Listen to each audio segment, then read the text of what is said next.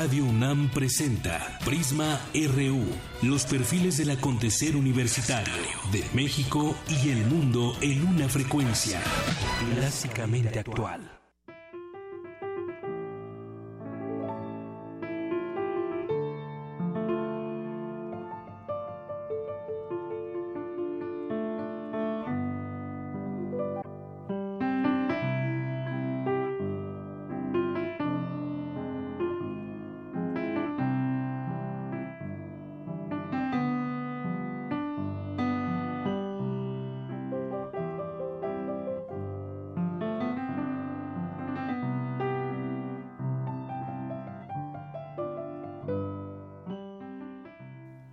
Esta canción se llama Te vi pasar, escrita en 1940, de Agustín Lara, y al piano escuchamos a José de la Herrán. José de la Herrán es un académico de la UNAM, eh, con quien pues hoy le presentaremos la segunda parte del perfil humano, y él nos platicó, entre otras cosas, ya lo escuchará, le adelanto nada más, que eh, pues estudió piano, pero él mismo, de pues de una forma en que él escuchó a Agustín Lara un buen día y dijo, me gustaría tocar el piano como toca Agustín Lara. Y bueno, pues empezó a aprender y este disco, en el piano, escuchamos al académico de la UNAM, José de la Herrán, que como le digo, hoy no se pierda su perfil humano. Una con cuatro.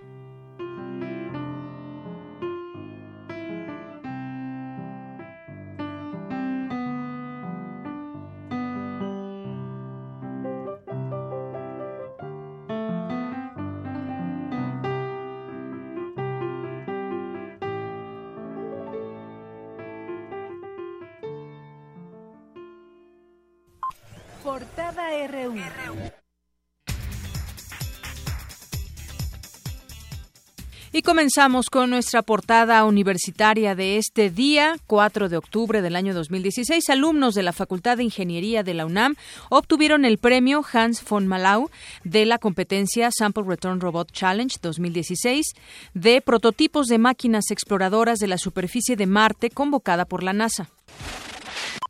Víctor Hernández Lima, alumno de la licenciatura de Química en la Facultad de Estudios Superiores Cuautitlán, obtuvo la medalla de bronce en la Olimpiada Internacional de la especialidad celebrada en Georgia. En el último año, el egreso de estudiantes de la Facultad de Ciencias creció 19.8%, mientras que la titulación aumentó 2.5%. Esto lo afirmó su directora Rosaura Ruiz Gutiérrez al rendir su segundo informe de labores. La UNAM rindió homenaje por su 80 aniversario a Jorge Alberto Manrique. Mi compañera Dulce García nos tiene un adelanto. Muy buenas tardes, Deyanira y auditorio de Prisma RU. La Facultad de Filosofía y Letras de la UNAM rindió homenaje al doctor Jorge Alberto Manrique por sus 55 años de trayectoria como académico. Los detalles más adelante. Y en nuestra portada nacional hoy, el Senado propuso a la Cámara de Diputados un presupuesto de 143 millones de pesos para el funcionamiento de 2000, en 2017 del Sistema Nacional Anticorrupción. Al respecto, el líder nacional de Morena, Andrés Manuel López Obrador, calificó de simulación la creación del Sistema Nacional Anticorrupción. Un aparato burocrático costosísimo para crear esa estructura burocrática, improductivo, innecesario el derroche, la simulación, porque con eso piensan que van a engañar de que ahora sí van a combatir la corrupción. Lo mismo hicieron cuando el Instituto de la Transparencia nunca ha denunciado nada de corrupción, como si no hubiese pasado nada.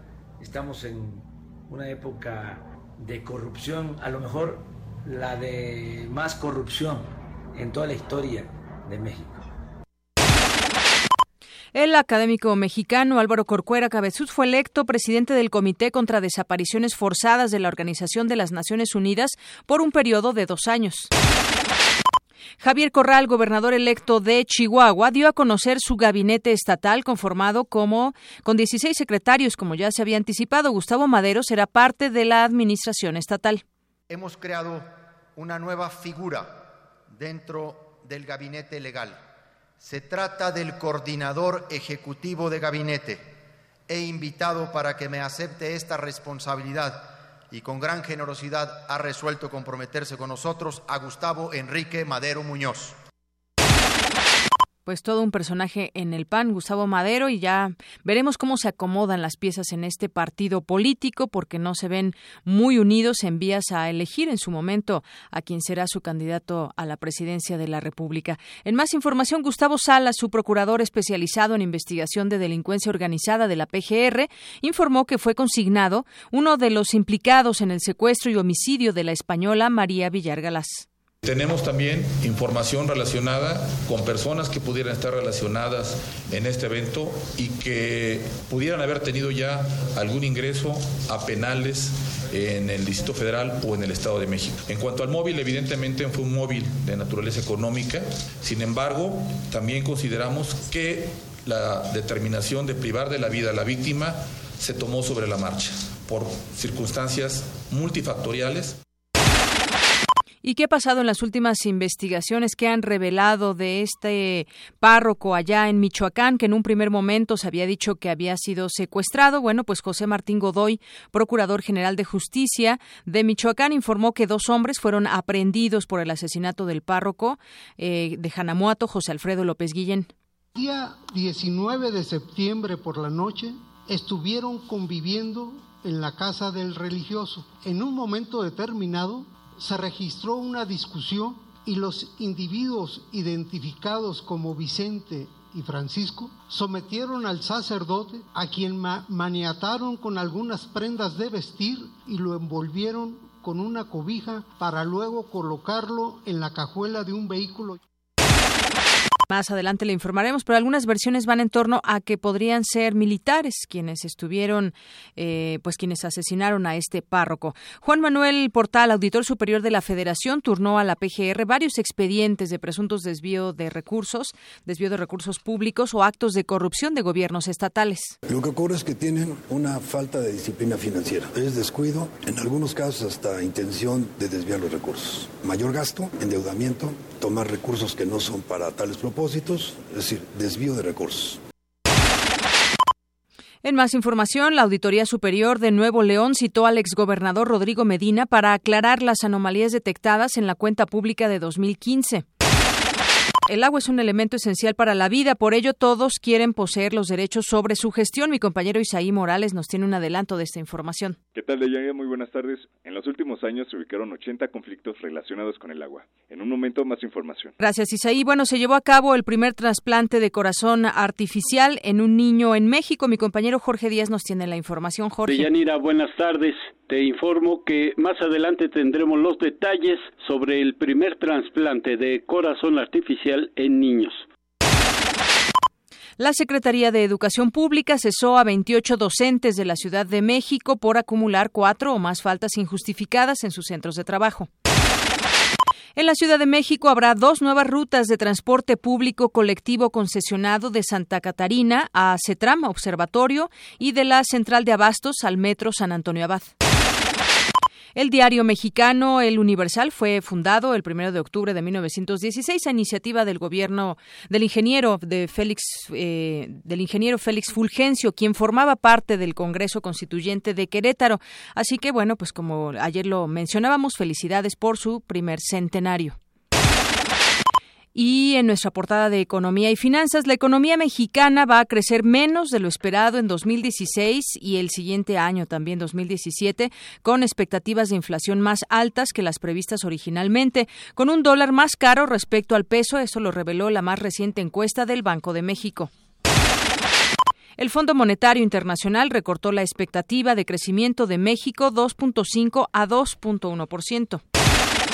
Las reservas internacionales registraron un saldo de 175.831 millones de dólares al 30 de septiembre pasado. De acuerdo con el INEGI, la inversión fija bruta se redujo 1.7% en julio respecto al mismo mes de 2015. Y en nuestra portada internacional, el fundador de Wikileaks, Julian Assange, anunció que esta semana lanzará la primera de una serie de publicaciones que incluye material significativo para las próximas elecciones en Estados Unidos. Cuba comenzó la evacuación de un millón de personas a la espera de que el huracán Matthew golpee su territorio. Se prevé que Jamaica, Haití y República Dominicana también resulten con afectaciones. El presidente del Banco Mundial, Jim Jong Kim, instó a los gobiernos mundiales a redoblar esfuerzos para erradicar la pobreza. La buena noticia es que la pobreza extrema continúa cayendo rápidamente en todo el mundo y muchos países han hecho progresos en el impulso de los ingresos del 40% más bajo. Pero debido a los múltiples choques y crisis que enfrentamos debemos elevar la escala de nuestros esfuerzos de modo importante. El progreso es aún demasiado lento. El secretario general de Naciones Unidas, Ban Ki-moon, urgió hoy a Estados Unidos y Rusia a reanudar las negociaciones para poner fin a las hostilidades en Siria. La Audiencia Nacional Española inició el juicio del denominado caso Gürtel, que de presunta corrupción y otros delitos que afecta al gobernante Partido Popular. Vámonos a un adelanto de la información cultural con Tamara Quiroz. Tamara, buenas tardes. Muy buenas tardes, Deyanira y Auditorio. Hoy nos acompañará el artista plástico Iván García de la Facultad de Artes y Diseño de la UNAM. También hablaremos sobre las actividades académicas y culturales en la UNAM Morelos. No sé, eh, quédense con nosotros. Claro que sí. Y nos vamos a un adelanto de la información deportiva con Eric Morales. Eric, ¿qué tal? ¿Cómo estás? Hola, Deyanira, bien, gracias. Hoy hablaremos del equipo de fútbol 7 de la UNAM que consiguió el campeonato nacional de la especialidad. Además, la selección mexicana femenil sub-17 consiguió su pase a los cuartos de final del Mundial de la categoría. Y siete beisbolistas mexicanos participarán en los playoffs de las grandes ligas. Esta y otra información deportiva más adelante en nuestro Zarpazo RU. Gracias, Eric.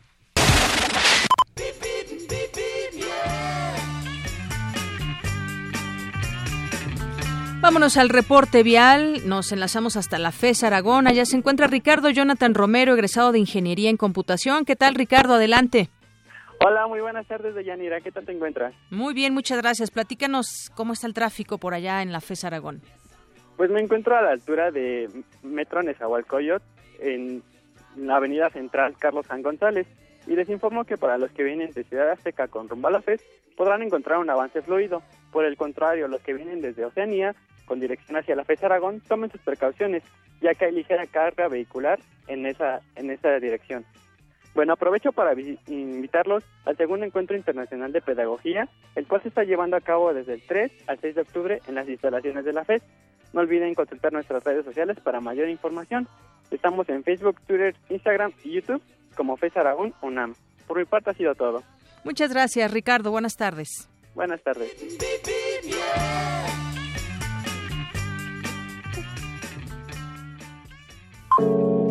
Campus RU. Y arrancamos como todos los días con nuestro campus RU. La anemia se presenta cuando el hierro está por abajo de los valores normales. En nuestro país, 17.9% de las mujeres embarazadas tienen algún grado de esta enfermedad. Mi compañera Cristina Godínez nos amplía esta información. Adelante, Cristina. De Yanira Auditorio de Prisma RU, el hierro es esencial para la producción de hemoglobina, proteína que se encuentra en los glóbulos rojos y que lleva el oxígeno a las células. La falta de este mineral provoca anemia, padecimiento que en México afecta a 17.9% de las embarazadas, de acuerdo al Instituto Nacional de Perinatología.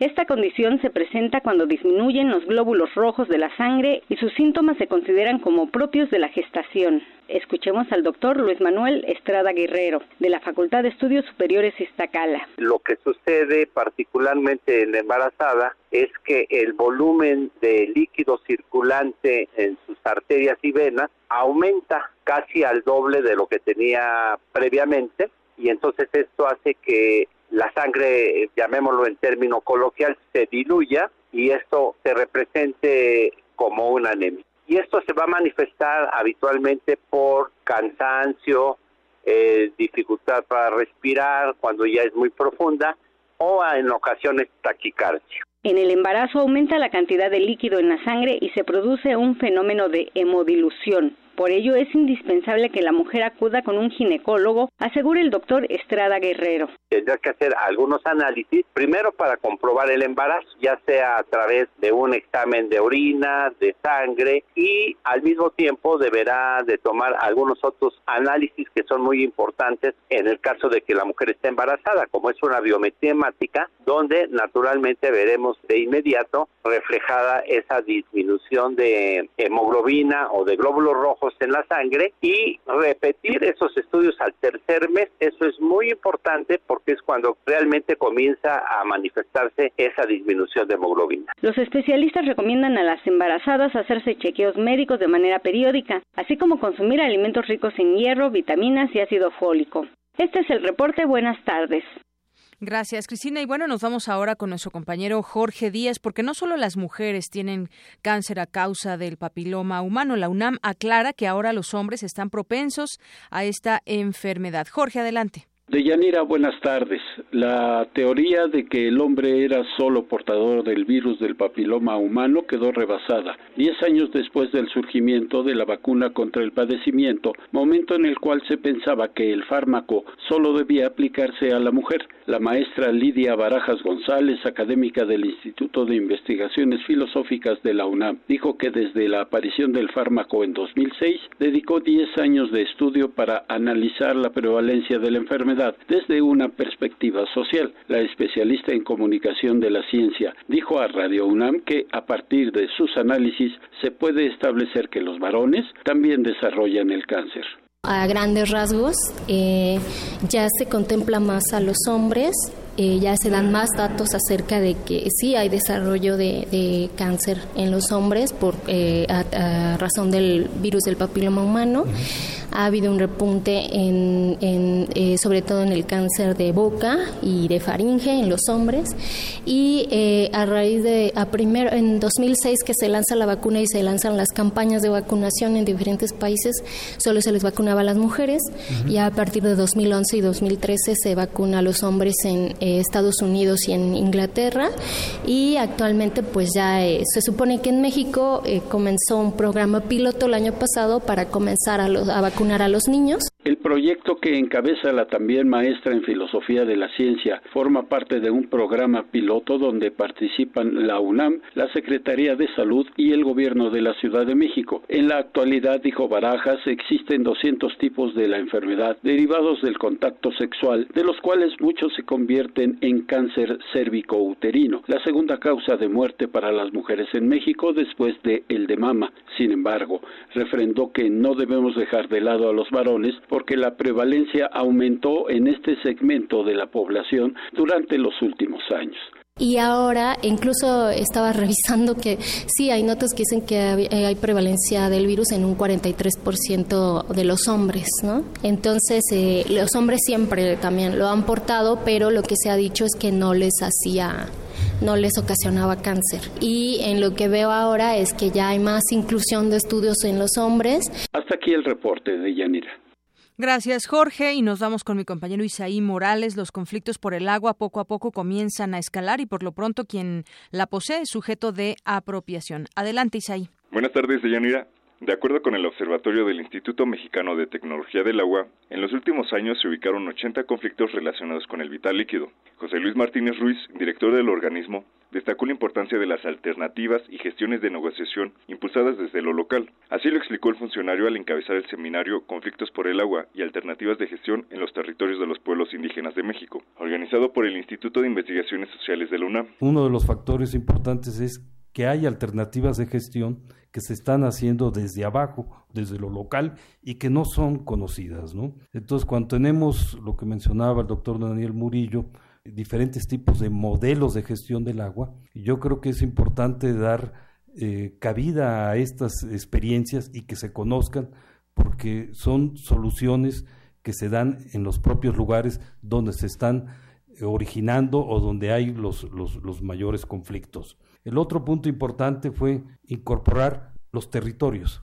Cuando hablamos de territorios, pues estamos hablando de flora, de fauna, estamos hablando del subsuelo, estamos hablando de 62 o más pueblos indígenas, estamos hablando de más de 360 lenguas, para que se vea la complejidad pluricultural y la complejidad también de formas de organización e institucionalidad local. Por su parte, la doctora Beatriz Torres, de la Universidad Veracruzana, señaló que el agua es un sujeto de exclusión y apropiación. En estos momentos, los grandes proyectos hidroeléctricos se están asentando especialmente en territorios indígenas y campesinos. Y por otro lado, existe un discurso gubernamental de sustentabilidad, participación y respeto a los derechos humanos, el cual es vacío, hueco, y cuando llega el momento de aplicarse, este, nadie sabe cómo. Y por tanto, este, las luchas por el agua no, no, es una imagen metafórica, es algo real que está sucediendo en todo lo ancho y largo de nuestro territorio. En el seminario participaron académicos de la Universidad Autónoma del Estado de Hidalgo, de la Veracruzana y de la Ciudad de México, además de especialistas del Centro de Investigaciones y Estudios Superiores de Antropología Social y representantes de organizaciones civiles e indígenas. Los investigadores concluyeron que es necesaria consolidar la coordinación entre instituciones gubernamentales del sector, sociedad civil y el sector privado para atender esta problemática. Hasta aquí la información. Buenas tardes. Gracias, Isaí. Muy buenas tardes. Y nos vamos con mi compañera Dulce García, porque ayer se llevó a cabo un homenaje a Jorge Alberto Manrique y nos tienes los detalles. Dulce, adelante. ¿Qué tal, Deyanira? Buenas tardes a ti y al auditorio. Por sus 55 años como docente, el historiador e investigador del Instituto de Investigaciones Estéticas de la UNAM, Jorge Alberto Manrique, recibió un sentido homenaje en la Facultad de Filosofía y Letras de la UNAM. Además de haber instruido a varias generaciones de alumnos y continuar asesorando a tesistas de posgrado, el doctor Manrique ha recibido el Premio a la Crítica Joven en la Cultura, el Premio al Libro Gratuito de Historia Universal y el Premio Universidad Nacional. La doctora Josefina MacGregor, académica de la Facultad de Filosofía, destacó la reflexión y creatividad que caracterizan las clases del homenajeado. ¿Qué tenían de peculiar esos cursos? Primero cambiaban de tema semestre con semestre. Luego, que los preparaba con mucha dedicación, atendiendo seguramente sus investigaciones, pero pensando en los alumnos. En el tema que desarrollaba el maestro, podíamos apreciar cómo un historicista elaboraba preguntas muy críticas. Quiero destacar que, al lado del rigor del curso, había otra característica muy importante, la del impulso al ejercicio crítico en libertad. Estoy convencida de que el maestro Manrique intentaba que el alumno perdiera el miedo a decir lo que pensaba, siempre y cuando, cito textualmente, fuera razonable. En su oportunidad, José Antonio Terán Bonilla, académico de esa misma entidad universitaria, habló de sus vivencias y del aprendizaje que tuvo cuando fue alumno de Manrique. Otro aspecto que le debo al maestro Manrique es el haber conocido a destacados investigadores extranjeros sobre el arte colonial que desde un principio a mí me interesó muchísimo. Deseo destacar que desde hace muchos años mi labor en la defensa del patrimonio construido para su no destrucción se debe en gran parte a la influencia que obtuve del maestro Manrique cuando fue presidente del ICOMOS mexicano pues su interés en la conservación del patrimonio cultural me inculcó y nos inculcó a muchos la importancia del estudio y la protección de los centros históricos y sus propios monumentos. Además ha dirigido el Instituto Nacional de Bellas Artes, también es emérito de la UNAM y fue director del Museo de Arte Moderno y director fundador del Museo Nacional de Arte. Así expresó el doctor su agradecimiento. Yo pertenezco a la generación que inauguró la ciudad universitaria el espejo fue en 1952 con Miguel Alemán, pero las clases y la investigación empezaron en 1964 con Ruiz Cortines. CU era hermosa. De Yanira, auditorio de Prisma RU, Cabe destacar que al maestro Manrique también se le debe el rescate de edificios emblemáticos como el Palacio de Lecumberri, el Palacio de Comunicaciones y la defensa de las esculturas de la Alameda. Es el reporte de Yanira. Buenas tardes. Muchas gracias, Dulce, por esta información del historiador Jorge Ramos, de perdón, del historiador Jorge Alberto Manrique, este homenaje que se le hace por toda su trayectoria. Y bueno, pues el día de ayer, eh, el día de ayer, 3 de octubre, inició en operaciones el nuevo número de emergencia 911 en 16 eh, estados de la República Mexicana.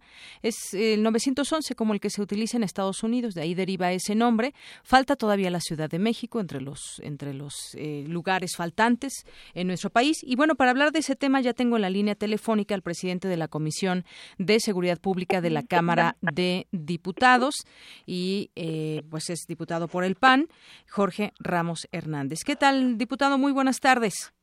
Deyanira, muy buenas tardes, con mucho gusto de estar con tu auditorio a tus órdenes. Gracias. Bueno, pues eh, de entrada eh, nos vamos a tener que acostumbrar en su momento en cada lugar, ya nos tocará aquí en la Ciudad de México, pero pues de lo que se trata es de que las cosas eh, mejoren en cuanto a la atención de alguna emergencia y que todo esto se homologue en todo el país con este número. y bueno, pues ¿cuáles son las ventajas, digamos, que usted ve que esto traerá, digamos, para eh, de forma positiva para la seguridad en el país?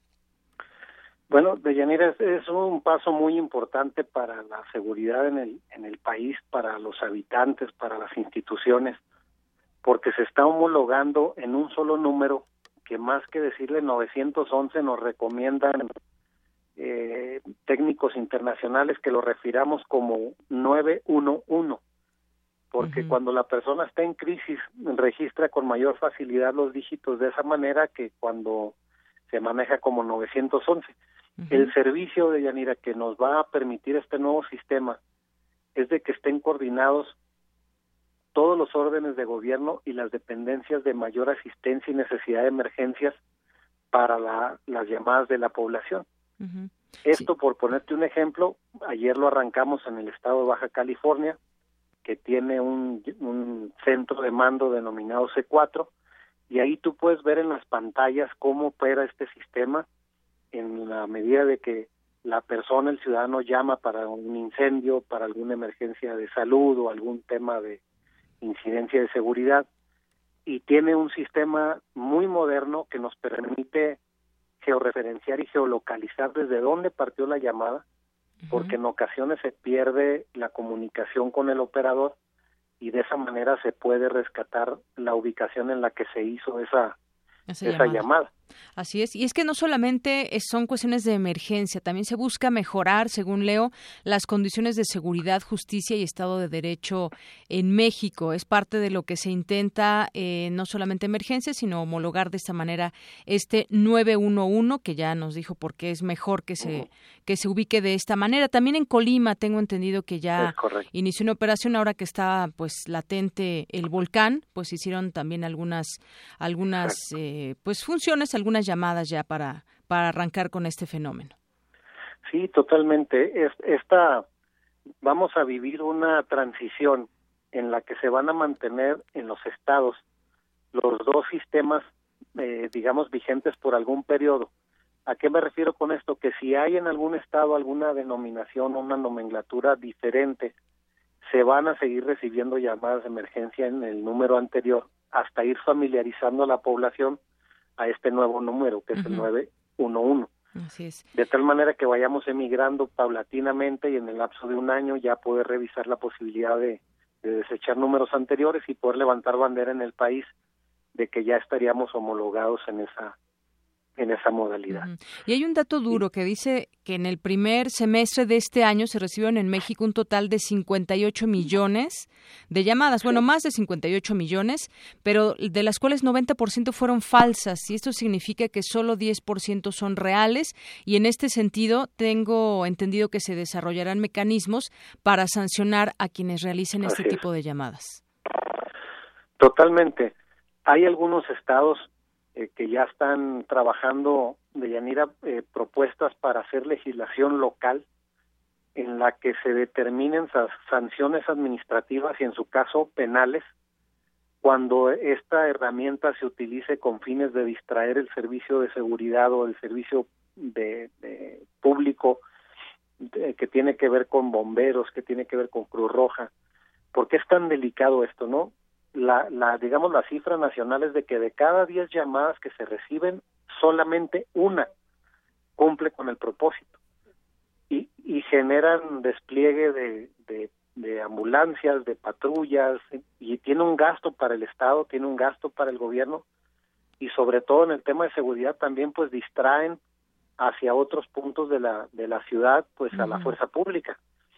Entonces, se está recomendando algunas infracciones administrativas que vayan desde la amonestación hasta ya sanciones económicas y en su caso penales cuando cuando este tipo de llamadas tengan la intención de distraer a la autoridad para cometer delitos.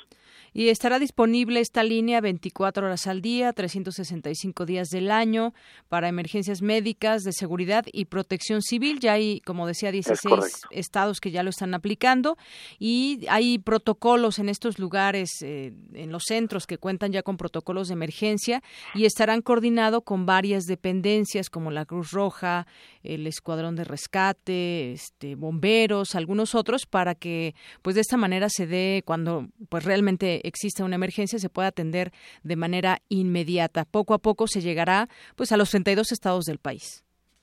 Exactamente. ¿Tiene previsto para cuándo ya estarán todos los, los estados funcionando? Sí, la meta es de que en el 2017 podamos ya levantar bandera de que los 31 estados y la Ciudad de México estén ya operando en esa modalidad.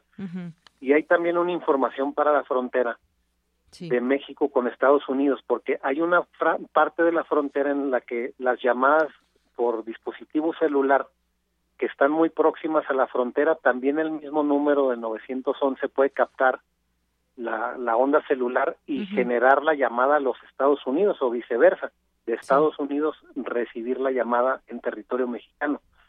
Y ahí existe un protocolo para traslado inmediato de la comunicación. Ya se capacitó a los estados fronterizos que tienen esta esta circunstancia y también en el gobierno norteamericano ya tienen conocimiento y así es de que técnicamente está cuidando esa parte en la frontera. Muy bien. Bueno, pues diputado, yo le quiero agradecer estos minutos con Prisma RU aquí en Radio UNAM para que pues nos haya ampliado esta información porque lo que queremos es que pues este número atienda eh, aquellas emergencias, aquellas eh, situaciones en las que se encuentre un ciudadano y puedan ser atendidas de manera pues lo más pronta posible. Sí, excelente. Pues muchísimas gracias por esta oportunidad de comunicarnos con tu auditorio y pues comunicarles de que este tipo de información pues es vital para muchos servicios de la comunidad. El 911. Muchas gracias, diputado. Hasta, luego. Bueno, el diputado Jorge Ramos Hernández, presidente de la Comisión de Seguridad Pública de la Cámara de Diputados. Y hay, hay buenas noticias también porque hoy se publica que mexicanos ganan premio de la NASA por robot para misión en Marte y son ni más ni menos que estudiantes de la UNAM que crearon al robot rover de unos 22 kilos y con un valor aproximado de 200 mil pesos. Cuenta con funciones autónomas de recolección y análisis. Y para platicar de primera mano sobre este tema. Ya tengo en la línea telefónica a Juan Carlos Mariscal, estudiante de la Facultad de Ingeniería de la UNAM. ¿Qué tal, Juan Carlos? Bienvenido, buenas tardes. Hola, Deyanira, muy buenas tardes. Bueno, pues yo quisiera que nos platiques acerca de este premio, cómo están antes que otra cosa, felicidades y nos platiques un poco de este de este robot por el cual les dan un premio de la NASA. Ah, claro que sí, Deyanira. Pues mira, este premio, eh, bueno, para el premio Hans von Malou. Exacto. Este este premio lo otorga no directamente la NASA, eh, lo otorga la Federación Internacional de Astronáutica eh, y pues bueno esto lo bueno para poner un poquito en contexto es una historia bastante larga.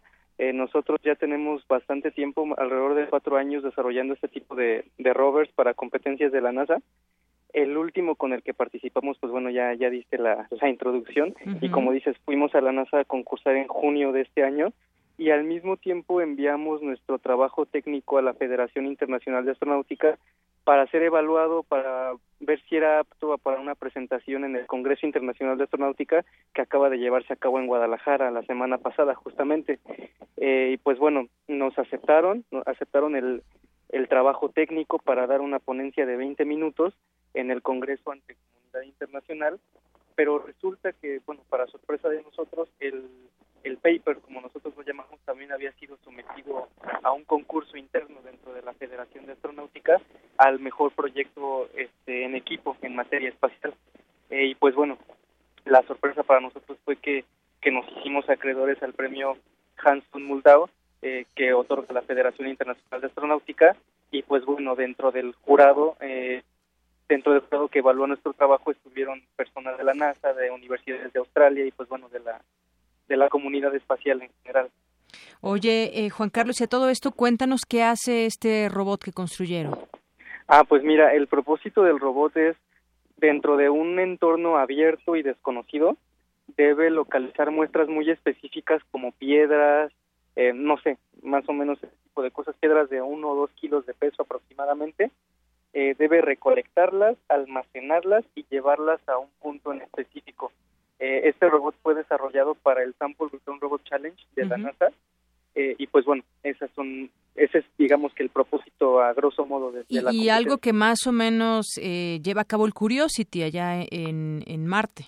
Exacto, sí, es, es, es una de las tareas de hecho que lleva a cabo el, el, el robot que tiene la NASA en Marte. Bueno, pues Juan Carlos, felicidades a ti y a todo el equipo con el que participaste y bueno, pues eh, muchas felicidades, un abrazo y además, pues compitieron compitieron con varios varios grupos, varias universidades. Así es, dentro de la competencia competimos contra varias universidades y empresas también de Estados Unidos y Canadá y dentro de la Federación Internacional de Astronáutica eh, compitiendo por el mismo premio había eh, había equipos de Alemania, Italia, eh, no sé, me es difícil ahorita recordar todos los equipos, pero eran alrededor de 10 participantes y pues bueno, nos, nos tocó a nosotros. Muy bien, pues muchas felicidades, Juan Carlos. Al contrario, muchísimas gracias, Yanira. Hasta luego. Buenas tardes. Bueno, pues nos vamos ahora a otro tema porque pues eh, le habíamos platicado de esa investigación del asesinato del cura. En su momento se había dicho que había sido secuestrado y bueno, los dos hombres que ya fueron detenidos por el asesinato del párroco de Janamoato, Michoacán, resultaron ser elementos del ejército mexicano, según algunas fuentes. Está citado por varios periódicos, entre ellos el Universal y Reforma. Y bueno, pues se trata de estas dos personas quien de acuerdo con las primeras investigaciones estaban destacamentados en Michoacán para labores contra la delincuencia y el día del asesinato del sacerdote, el pasado 19 de septiembre, se encontraban francos. Según las líneas de investigación que sigue la Procuraduría, eh, fue contactado el párroco a través de redes sociales, pero él tenía otra identidad y bueno, pues fue contactado por estas dos personas, se citaron en la casa parroquial y estuvieron conviviendo y después tuvieron una discusión y estas personas, estos eh, presuntos militares, fueron los que privaron de la vida al sacerdote. Y eh, pues hoy se conoce que no fue precisamente un secuestro como en un primer momento se había dado a conocer y luego también pues el desmentido que hubo acerca de que se le había visto entrar a, a un hotel. Y bueno, en otra información, en otra información nacional, vaya escándalo el que se ha eh, hecho con respecto al aterrizaje de este eh, helicóptero en un arrecife protegido, pero fueron justamente pues eh, funcionarios y legislador entre ellos estaba Gamboa Patrón y bueno ya ahí dio una explicación y señaló que que pues que lamentaba que los hayan bajado en esa zona y pues los daños que han causado van a ser resarcidos y bueno una serie de cosas y pues justamente hoy Prisma RU salió a las calles y le preguntó a las personas, ¿crees que las autoridades sancionarán a los legisladores que, que aterrizaron en este arrecife? Esto fue lo que nos dijeron.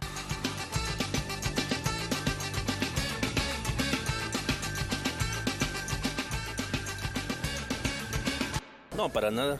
Pues lo van a, como siempre, a, dejar que hagan lo que quieran ¿no? Valiéndoles e importándoles nada la naturaleza y todo lo ecológico, No, porque en México las leyes se hicieron para infringirlas. Ah, no, no lo van a hacer, ¿no? O sea, no, no lo van a hacer, porque ellos hacen lo que quieren, todos los, todos los que están en el gobierno hacen lo que quieren. No, por supuesto que no, ellos viven en un mundo color de rosa, ellos son privilegiados y jamás los van a sancionar, nada más se avientan la pelota uno con el otro. Pues no, no creo que los vayan a sancionar, abuso de autoridad, abuso de poder, porque pues, nuestro México está lleno de arbitrariedades, no se imparte la justicia tal como es. El que tiene dinero queda impune, paga la justicia y el que es pobre, pobre se queda. Pues no, parece que no. Pues luego tienen fuero o no sé, este, pues ahí se tratan de ocultar, ¿no? Luego. No, porque, pues porque así se maneja aquí en México, ¿no? O sea, la impunidad. No fuera yo, que ahorita hago cualquier cosa porque vienen por mí, ¿no? Pero no, o sea, no, no se les yo creo que esto, quién sabe hasta cuándo va a cambiar, que se ve difícil. ¿eh? Es difícil. los grandes poderosos de aquí de la, de la República Mexicana hacen lo que quieren cuando quieren. Es difícil que lo vayan a sancionar, pues tienen comprada la policía todos. ¿Para qué nos hacemos tontos? ¿Para qué tapar el sol con un dedo si sabemos de lo que son capaces esos hombres? No, no creo que estén sancionados. Máxime que fuera en el sureste. Emilio es es, de, es yucateco y aparte presidente del Senado. Entonces, Vivimos en el país, desgraciadamente, donde nunca pasa nada, ¿no? Nos pueden pisotear, nos pueden humillar, nos pueden transar, nos pueden robar, nos pueden hacer todo y vivimos en el país donde nunca pasa nada.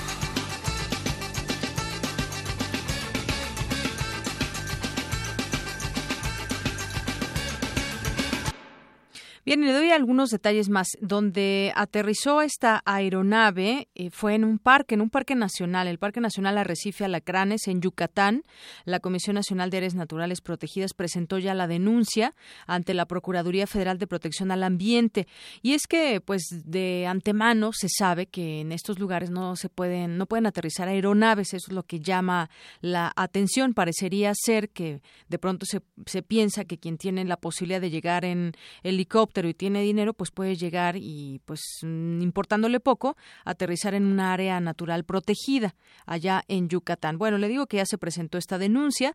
A bordo iban el empresario yucateco Emilio Díaz Castellanos, el coordinador de los senadores del PRI, Emilio Gamboa y una persona más. Además de esta irregularidad del aterrizaje del helicóptero, está la presencia de un yate, propiedad del empresario, a unos cuantos metros de la isla Pájaros, una de las cinco del área protegida donde se encuentra la zona zona arrecifal más importante del Golfo de México.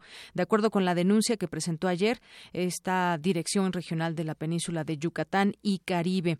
Eh, también le decía que el legislador Gamboa reconoció que fue un error que el helicóptero los haya bajado ahí, lamentó que esto haya sucedido, aunque ya habían pasado 36 horas de que en redes sociales se informó que el legislador y un empresario iban en el vehículo con matrícula XAEHP, el cual aterrizó en esta isla y provocó daños. El domingo por la noche la Profepa anunció que haría una investigación por posibles daños al Parque Nacional derivada de la denuncia popular por el aterrizaje del helicóptero. Ahí la gente pues sabe que no pueden aterrizar ahí aeronaves y de inmediato dieron aviso a la autoridad. La bitácora del vuelo solo señala que es un viaje local eh, del 2 de octubre y menciona que son tres los pasajeros. Bueno, pues ahí eh, pues quisieron tener su, su fin de semana a gusto en este lugar eh, un área protegida y llegando de una manera en que pues ni siquiera se puede entrar de esa forma.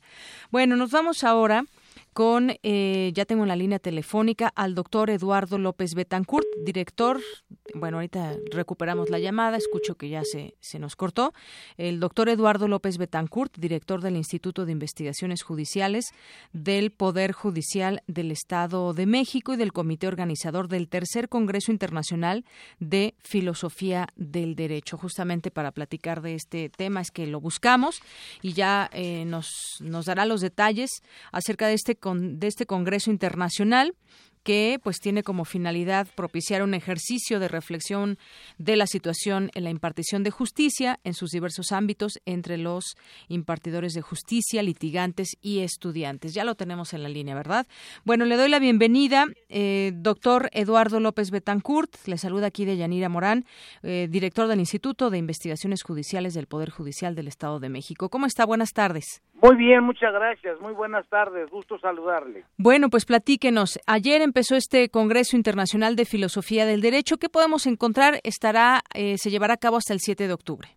Fíjese que toda la semana tendremos una intensa actividad donde nos acompañarán conferencistas de España, Italia y Estados Unidos, además de las mejores voces eh, que sin duda nos van a dar realce, como el doctor Pedro Salazar, que es el director del Instituto de Investigaciones Jurídicas, el director de la Facultad de Derecho, don Raúl Contreras, y por supuesto el presidente de la Comisión Nacional de Derechos Humanos, eh, que sin duda fue quien inauguró el día de ayer este evento, un evento que ha traído y ha tenido la atención de magistrados, jueces no solamente a nivel local del Estado de México, sino a nivel nacional.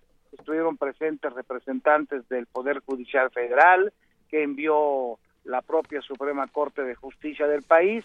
En este sentido, se ha dado pues un evento trascendental donde se analizarán cuestiones esenciales en el ámbito de la justicia, en lo que se refiere al aspecto comparativo con otros países, cuáles son nuestros retrasos, cómo podemos aprovechar la experiencia de países hermanos. En general ha sido una fiesta jurídica relevante de la que nos sentimos muy orgullosos de estar coordinando.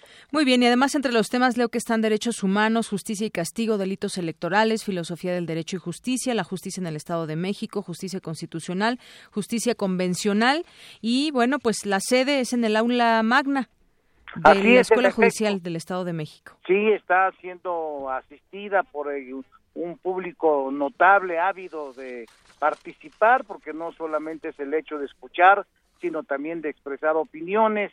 Y los medios electrónicos han sido un gran apoyo, sobre todo cuando es difícil asistir todos al aula porque no tiene más capacidad para 600 personas, pero se está dando ese fenómeno muy importante. Muy bien, bueno. Estamos muy orgullosos de este acto y muy agradecidos con ustedes porque nos permiten señalarle al público que escucha este esfuerzo que hay que reconocerlo de todos los participantes. Muy bien, pues doctor Eduardo López Betancourt, un gusto platicar con usted esta tarde. Para mí ha sido un privilegio. Que pase muy buena tarde. Hasta pronto. Hasta luego. Muy buenas tardes. Una con 48. Arte y cultura.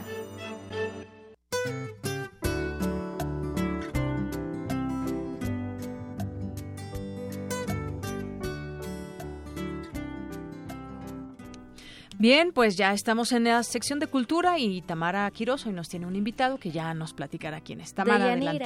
Muy buenas tardes, qué rápido se va el tiempo.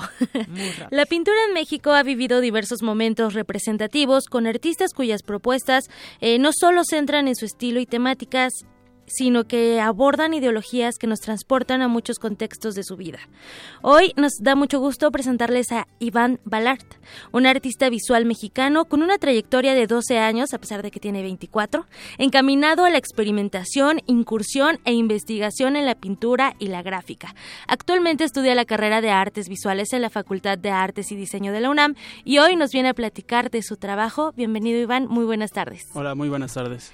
Eh, este es un poquito complicado, ¿no? Hablar de pintura sin verla, pero con nuestra imaginación tú nos vas a ayudar a transportarnos a tu arte. Cuéntanos. Claro que sí, aquí este, siempre es difícil hablar en radio acerca de la pintura porque es totalmente visual, pero eh, igual con lo que vamos a platicar hoy, creo que pueden pasar este, ya más tarde a mis redes y, ver un poco de lo que vamos a platicar aquí. Claro, tienes 24 años y 12 de experiencia, bueno, de, trayectoria en esta parte de la pintura.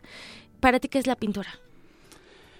La pintura se ha vuelto una forma de, de, vivir realmente, de, de, llevar el día con día, porque casi siempre se dice que el, que el ser artista te lleva a no trabajar jamás, sino a disfrutar toda la vida de, de eso. Pero en realidad es trabajar siempre sea, siempre es estar pensando en pintura, siempre es estar pensando en arte, siempre es estar pensando en, realizar obras. Y cualquier cosa que te pase el día con día es un pretexto para realizar una obra. Te has presentado en diversos lugares. Eh, ¿cuál, ¿Cuál ha sido tu favorito hasta el momento? Digo, hay que mencionar también al auditorio que actualmente en el Hotel Napoleón de París. Ajá. Eh, se está presentando una de tus pinturas. Sí, actualmente una de mis obras, eh, titulada Aborto, está en la ciudad de París. Y el, espacio que más, que mejor me ha quedado, siento, es la preparatoria número 8, Miguel Schultz. este, ahí expuse tres veces y las tres veces fue, fue una atención magnífica la que le dieron a, tanto a mi obra como a mí. 22 exposiciones colectivas, 3 individuales, 18 privadas. También ha sido encargado en la mega ofrenda. Bueno, ya viene también noviembre, Día de Muertos, y tú has estado presente. Sí, claro que sí. Igual aprovecho para invitarlos a todos del 28 de octubre al 2 de noviembre. Vamos a estarnos presentando en la Plaza de Santo Domingo, en el centro y estaremos en el stand número 73 para que vayan a ver nuestra pieza. ¿En qué horario pueden visitar esta, o podemos más bien visitar esta exposición? Este, al ser en el centro histórico, las piezas van a estar expuestas todo el día, todas horas. Muy bien. ¿Algún otro recinto donde te vas a presentar? Eh, en el ah, me acaban de decir que aquí en Radio UNAM en la sala Julián Carrillo vamos a tener eh, tus pinturas aquí en exposición también. ¿Cuándo? Todavía no hay fecha. Aún no se define fecha, pero aquí este, van a poder pasar a visitarlas y a, y a ver un poco más de, mi trabajo. Muy bien. Eh, compártenos, por favor, tus redes sociales para más o menos ver. Bueno, sé que tienes Facebook, Instagram y eh, un blog. Sí. Por internet. En, en Facebook estoy como Iván Balart. En Instagram igual Iván Balart. Y en WordPress es www.wordpress, este, Iván Balart. ¿Cómo llega a París? aborto? Eh, ¿En qué momento, o sea, llega a París? Eh, el cuadro me costó un poco, no, no por su dificultad, sino por el tema de realizar el, el proceso creativo que tuve con esa obra duró cerca de, de un año, año y medio, y, y, al final el cuadro se realizó en 15 días. Y al, después de realizar el cuadro quería moverlo en varios espacios, encontré la convocatoria de Grupo Reforma, lo, lo inscribí y, y pues fue avanzando, fue avanzando en las, en las este, eliminatorias. y al final este ya en la exposición que hubo en el patio del Grupo Reforma me avisaron que, que se iba a París. Ok, eh, fue, eh, tuvo mención honorífica esta... Sí, fue de los cinco seleccionados que se iban a, a París. ¿Cinco de cuántos? De cerca de 300. 300. Bueno, la pintura es, es algo que a muchos se les da, a otros no, sin embargo es un medio de expresión bastante habitual o cómo lo, lo pintarías tú? Sí, y cada vez más, cada vez más con, con las posibilidades que te da el Internet de, de conocer tanto los materiales como los medios, el, cada vez hay más surgimiento de, de pequeños y grandes artistas dentro de, de sus pequeños círculos.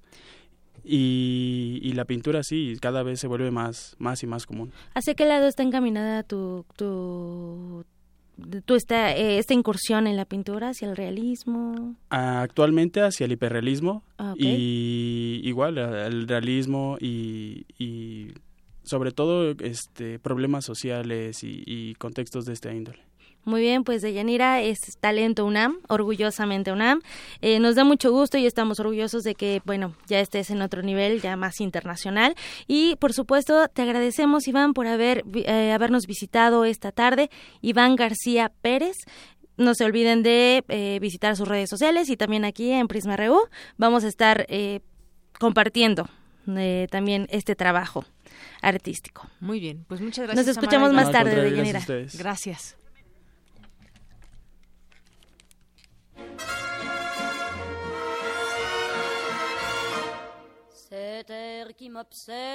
El 4 de octubre de 1814 nació el pintor Jean-François Millet, destacado exponente del realismo pictórico, conocido por sus obras El Angelus, Las Espigadoras y La Pastora. Padam,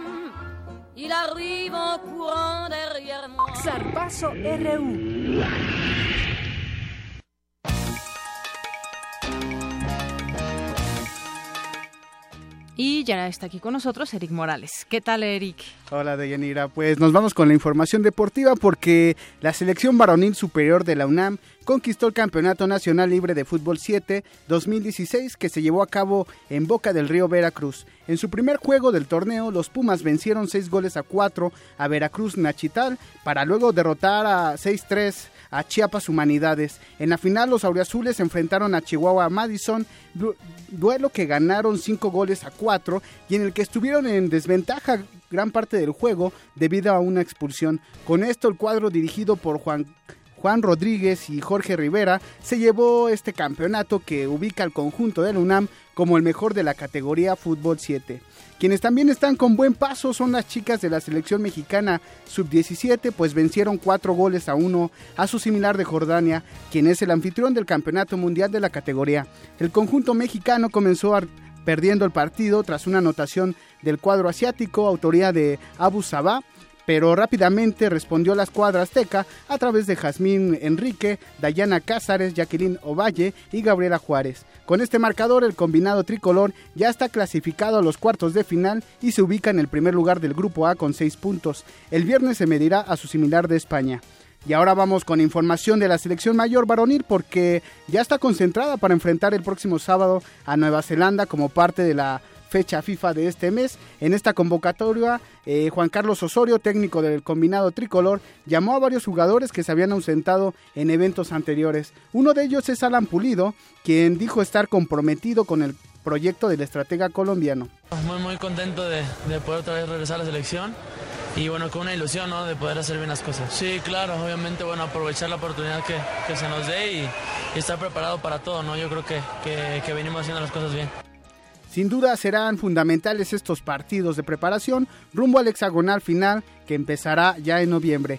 Y también, ya que estamos hablando de la FIFA, el presidente del máximo órgano regulador de este deporte, Gianni Infantino, aseguró que es posible que para el Mundial del 2026 aumente el número de participantes en los mundiales. Decidiendo que eh, los 16 mejores se clasifican por la fase de grupos del Mundial y los 32 después juegan un partido un playoff tres días antes de empezar el mundial para determinar los 16 más para ser para que porque tenemos los, uh, los 32 equipos. Y tenemos uh, 8 equipos o en este caso serían 48 16 equipos más uh, clasificados por una fase final. Eh, escuchamos al italiano Gianni Infantino, eh, pues ya vemos su proyecto es aumentar pasar de 32 selecciones participantes a 48, lo cual alargaría el, mundial y tienen que buscar un, formato atractivo ¿no? para, para el aficionado. Recordemos que esto se implementaría en el Mundial del 2026, que aún no tiene una sede definida. Y pues se especula que tal vez México, Estados Unidos y Canadá presenten un proyecto conjunto. Ya veremos qué pasa. Así es. Nos escuchamos en la próxima hora con más información deportiva. Muy bien, gracias Eric.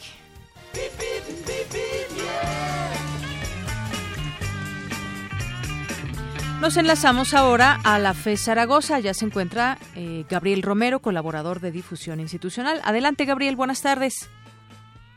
Gabriel, ¿me escuchas? Bueno, en un momentito más tendremos a, Gabriel. Mientras tanto, le comento que hallarás buen, te comento que hallarás buen avance sobre Avenida Insurgentes desde Avenida Miguel Ángel de Quevedo y con destino a la Facultad de Psicología. Y en Avenida Eduardo Molina se mantiene buen desplazamiento desde calle Oriente 157 hacia el plantel escolar Justo Sierra. Y también te comento para ti que te diriges al plantel Vallejo, encontrarás tránsito lento de Avenida 100 metros desde Avenida Fortuna hacia Avenida Insurgentes. Y ya tenemos en la línea Gabriel Romero de la FE Zaragoza. ¿Qué tal, Gabriel? Buenas tardes. Hola, ¿qué tal, Deyanira? Muy buenas tardes. Saludos desde la FE Zaragoza. Eh, el día de hoy informamos que si vienen hacia la facultad desde el periférico, se reporta que hay un accidente vial en el Boulevard Adolfo Ruiz Cortines a la altura del CCH Oriente y esto hace que haya tráfico lento. Recomendamos tomar como vía alterna el eje 6 sur hacia la avenida Guelatao y seguir su destino hacia la glorieta Cabeza de Juárez. Por otro lado, la avenida Adolfo López Mateos presenta tránsito lento en los cruces de semáforos, así que sugerimos, salir con anticipación para llegar con tiempo a su destino. Y anunciamos que la División de Estudios de Posgrado e Investigación de nuestra facultad invitan a CIENSAR, que es el Seminario de Investigación en la FE Zaragoza, donde se abordará el tema violencia urbana. El día de mañana, 5 de octubre, a las 12 horas, en el auditorio de Campo 1, con entrada libre. Para mayores informes, visita nuestra, nuestra página zaragoza.unam.mx o bien síguenos, síguenos en nuestro Twitter arroba unam-fez-z. Muy bien, pues Gabriel, muchas gracias por la información. Gracias, Villanira. Bonita tarde. Buenas tardes.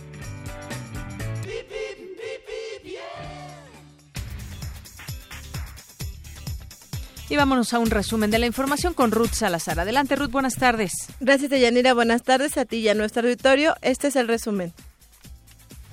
En entrevista para Prisma RU, Jorge Ramos Hernández, presidente de la Comisión de Seguridad Pública de la Cámara de Diputados, adelantó que habrá sanciones para quien no use con la seriedad debida el número de emergencias 911 que se determinen sanciones administrativas y en su caso penales cuando esta herramienta se utilice con fines de distraer el servicio de seguridad o el servicio público que tiene que ver con bomberos, que tiene que ver con Cruz Roja. ¿Por qué es tan delicado esto, no? La, la digamos la cifra nacional es de que de cada 10 llamadas que se reciben solamente una cumple con el propósito. Se está recomendando algunas infracciones administrativas que vayan desde la amonestación hasta ya sanciones económicas y en su caso penales cuando este tipo de llamadas tengan la intención de distraer a la autoridad para cometer delitos. Por su parte, Juan Carlos Mariscal, integrante del equipo UNAM Space de la Facultad de Ingeniería, habló sobre las características del robot con el cual ganaron un concurso de la NASA. El propósito del robot es, dentro de un entorno abierto y desconocido, debe localizar muestras muy específicas como piedras, eh, no sé, más o menos de cosas piedras de uno o dos kilos de peso aproximadamente, debe recolectarlas, almacenarlas almacenarlas y llevarlas a un punto en específico. Eh, este robot fue desarrollado para el Sample Return Robot Challenge de la NASA Quédense con nosotros en la segunda hora de Prisma RU desde Ginebra, Suiza. Nuestra colaboradora Gabriela Sotomayor nos presentará una entrevista que realizó a Santiago Corcuera, nuevo presidente del Comité contra Desaparición Forzada de la ONU. Hasta aquí el resumen de Yanira. Buenas tardes. Gracias, Ruth. Muy buenas tardes. Vamos a hacer un corte y regresamos con más información aquí en Prisma RU.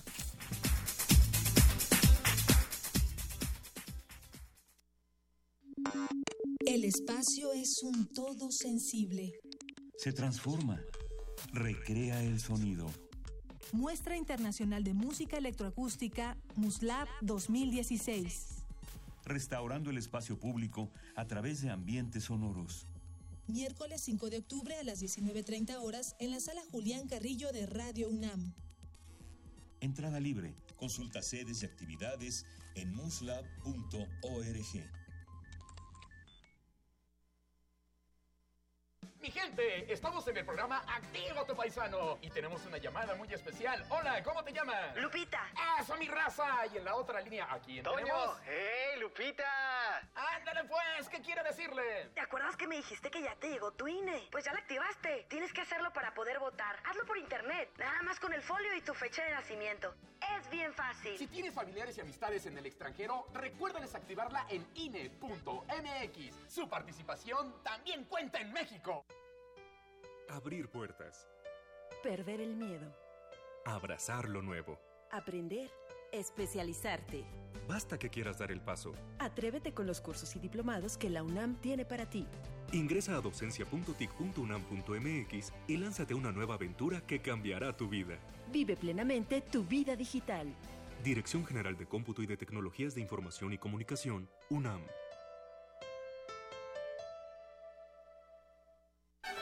Festival Internacional Cervantino. Este año se lleva a cabo la mayor conmemoración en el mundo, a 400 años del fallecimiento de Miguel de Cervantes Saavedra, a través del proyecto Cervantes 400. De la locura al idealismo. España y Jalisco, invitados de honor. Del 2 al 23 de octubre, disfruta lo mejor del arte y la cultura en Guanajuato y sigue nuestras transmisiones. Visita www.gov.mx Diagonal Cultura. Secretaría de Cultura, Gobierno de la República. Viaja con nosotros de la locura al idealismo. Primer movimiento lleva los micrófonos al Festival Internacional Cervantino 2016. Sigue la transmisión especial desde el corazón de Guanajuato. Del 12 al 14 de octubre, de 7 a 10 de la mañana, por el 96.1 de FM. Callejonea desde temprano con nosotros. Aquí en Radio UNAM. Para nosotros, tu opinión es muy importante. Síguenos en Facebook como Prisma RU.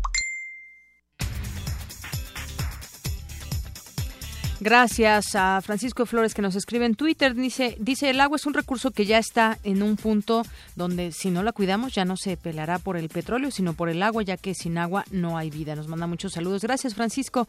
La moda de los políticos mexicanos, pedir perdón, hacer caso eh, hacer caso omiso de que como si nada pasó, nos dice Yari Pereira. Muchas gracias. Y bueno, nos vamos a la información. Continuamos con información aquí en Prisma RU de la UNAM. Señala académico de nuestra casa de estudios que es importante seguir analizando los fósiles. Dulce García nos dice por qué. Adelante. ¿Qué tal, Deyanira? Buenas tardes a ti y al auditorio. En 1974 se encontró en Etiopía el 40% de los restos óseos de un Australopithecus afarensis, que fue nombrado Lucy en referencia a la canción de los Beatles Lucy en el cielo con diamantes. Hoy es uno de los fósiles más famosos del mundo. Recientemente John Kuppelman paleoantropólogo de la Universidad de Texas en Austin, Estados Unidos, realizó una investigación en torno a este esqueleto y llegó a la conclusión de que murió porque se cayó de un árbol. El doctor Alejandro Terrazas, investigador del Instituto de Investigaciones Antropológicas de la UNAM, nos explica en qué consistió este estudio. Aprovecharon para hacerle una, una, microtomografía, una tomografía muy, muy, muy especializada de todos los huesos que pudieron y a partir de estas tomografías hicieron imágenes digitales. Encontraron lo que ya todos sabíamos, que están muy rotos.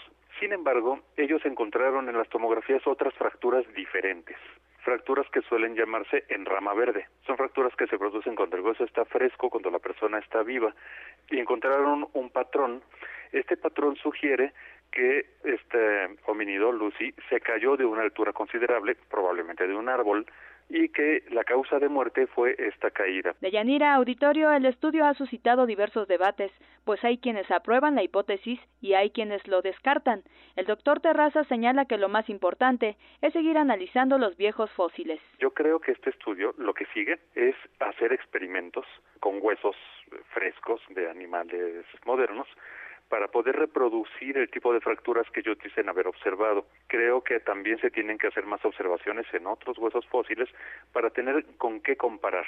Creo que esto es lo que procede. A continuación, diferentes equipos en diferentes lugares del mundo van a tratar de reproducir los resultados para saber si son ciertos o no son ciertos.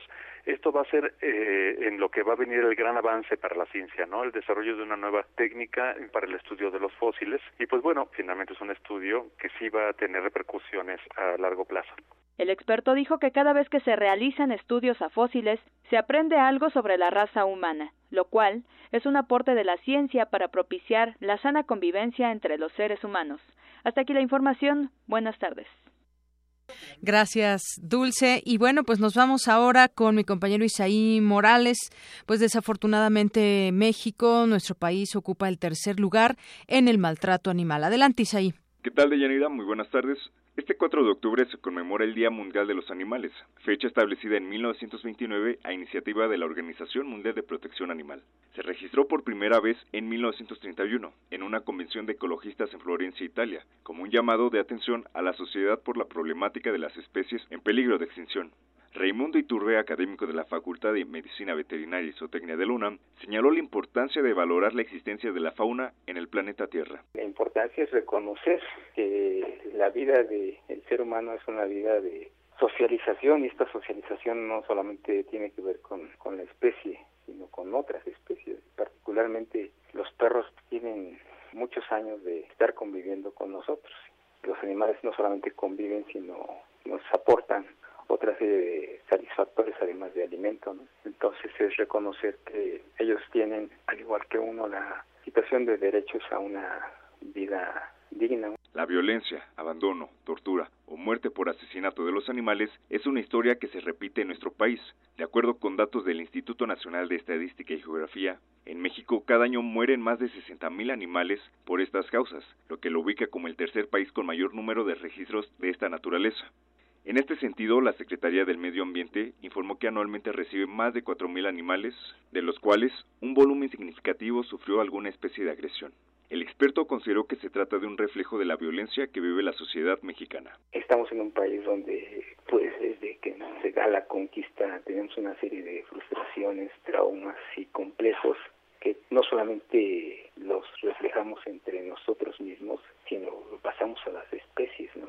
Y las maltratamos considerando que somos superiores y que eso nos da el derecho a tratarlos de manera inadecuada. Pero también, ¿cómo exigirle a las personas que no se maltrate a los animales?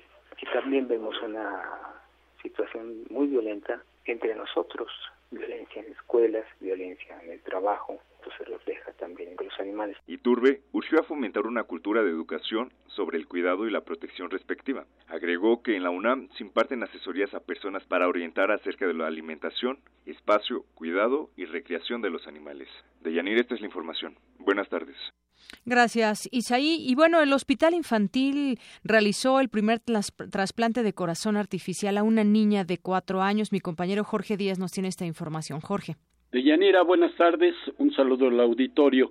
En un hecho inédito, especialistas del Hospital Infantil de México, Federico Gómez, realizaron con éxito el primer trasplante de un apoyo ventricular, una especie de corazón artificial en Dafne, una niña de cuatro años que padece una miocardiopatía restrictiva. La operación se llevó a cabo con tecnología de origen alemán que mantiene con vida a infantes con problemas cardíacos complejos mientras se encuentra un donador compatible y se le implanta un corazón sano. El doctor Alejandro Bolio, encargado del equipo médico que realizó el trasplante el pasado 23 de septiembre, explica la forma como funciona este adelanto científico. Los apoyos ventriculares son aparatos que ayudan al corazón en la función mecánica de bombear sangre. Es decir, ¿en qué consiste un apoyo ventricular? Una bomba que va a, ayudar, a bombear la sangre que el corazón no está pudiendo bombear. Por su parte, la doctora María de Lourdes Marroquín, integrante del equipo, dijo que la recuperación de Dafne es evidente y ya se manifiesta en su estado de ánimo. Este éxito aviva las esperanzas de los niños que a diario necesitan un trasplante de corazón. Ella llevaba semanas dependiendo intermitentemente de una máquina para respirar y aparte de eso también estaba dependiendo de una sonda que iba directo al estómago para alimentarla y antes de 72 horas la niña ya no estaba con una máquina dependiendo para respirar y afortunadamente ahorita ella ya también está aprendiendo a comer por la boca porque llevaba muchos meses por sonda. Pero el mejor testimonio de alegría y agradecimiento proviene de la madre de Daphne, ya que a dos semanas de la colocación del apoyo ventricular, la pequeña ha vuelto a la vida. La verdad llegamos aquí a la Ciudad de México el 19 de julio este, ella ingresó el 20 de julio aquí, eh, se internó porque ya venía en malas condiciones. Nosotros creíamos que veníamos con la idea de estar cuatro o cinco días. Llevamos aquí en esta ciudad dos meses, trece días. Y la verdad, este, para mí esto que le pusieron el apoyo ha sido un milagro de Dios, de la Virgen de San Juan, de donde somos, gracias al gran equipo de doctores, este hospital, la verdad que, y estoy muy contenta porque mi hija este, volvió a la vida. En México hay 12 niños en lista de espera para someterse a un trasplante de corazón, pero desde 2011 solo se realizan dos operaciones al año. Hasta aquí el reporte de Yanira. Muchas gracias, Jorge. Nos vamos ahora con mi compañero Abraham Menchaca. El gobierno federal prevé que al finalizar el presente año la deuda pública alcance su nivel más alto. Adelante, Abraham. ¿Qué tal, Deyanira? Buenas tardes. La Secretaría de Hacienda reconoció que la deuda pública alcanzará al finalizar 2016 su nivel más alto desde el año 2000 a la fecha, al pasar de 46.1 al 48.5% del Producto Interno Bruto, endeudamiento que ya fue aprobado por el Congreso de la Unión.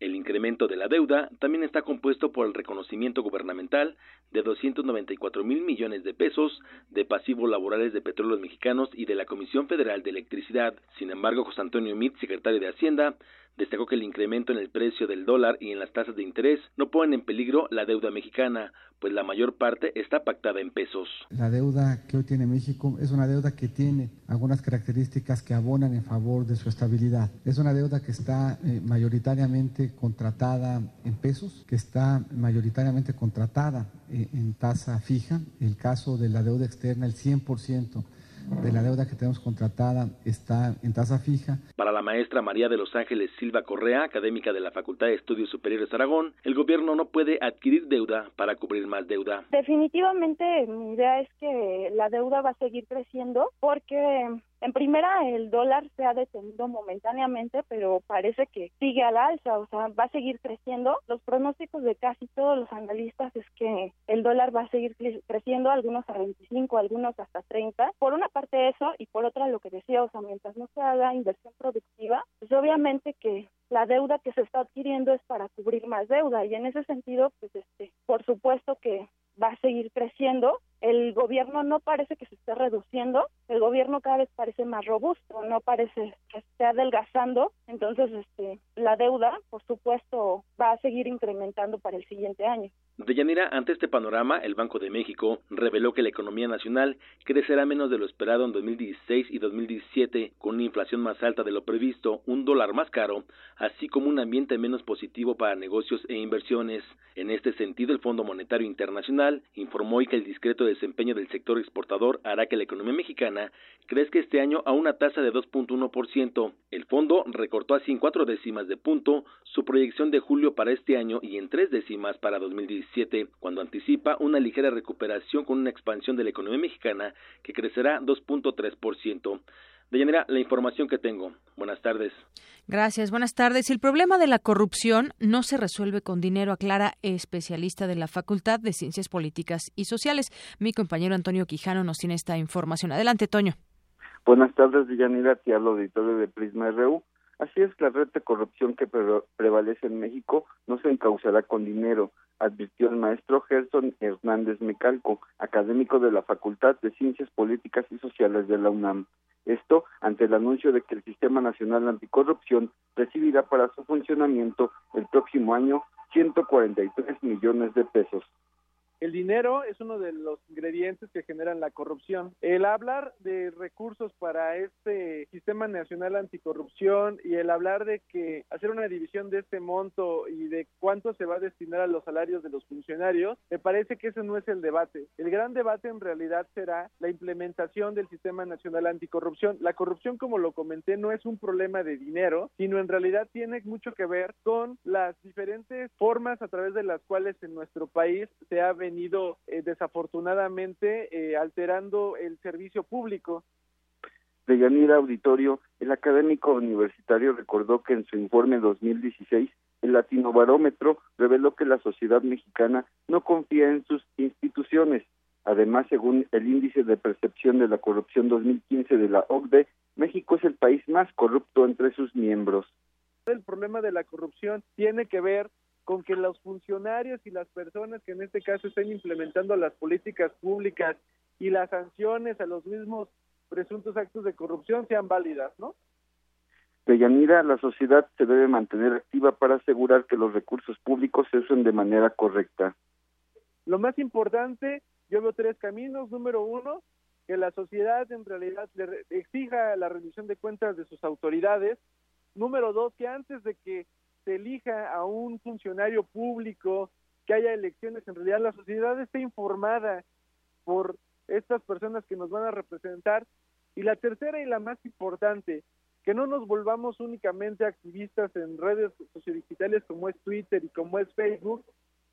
En ese sentido, Mecalco se preguntó cuántos ciudadanos han utilizado el sistema de acceso a la información para revisar el papel de nuestras autoridades. Así, el Sistema Nacional Anticorrupción comenzará sus funciones, pero atado a una estructura en la que el presupuesto de 143 millones de pesos será utilizada para la contratación de 150 plazas para la Secretaría Ejecutiva y el Comité de Participación Ciudadana, cuyos sueldos y salarios ascienden en conjunto a 71 millones 815 mil 184 pesos. Hasta aquí mi reporte de Yanira. Bien, muchas gracias, Toño. Buenas tardes. Buenas tardes. Global RU.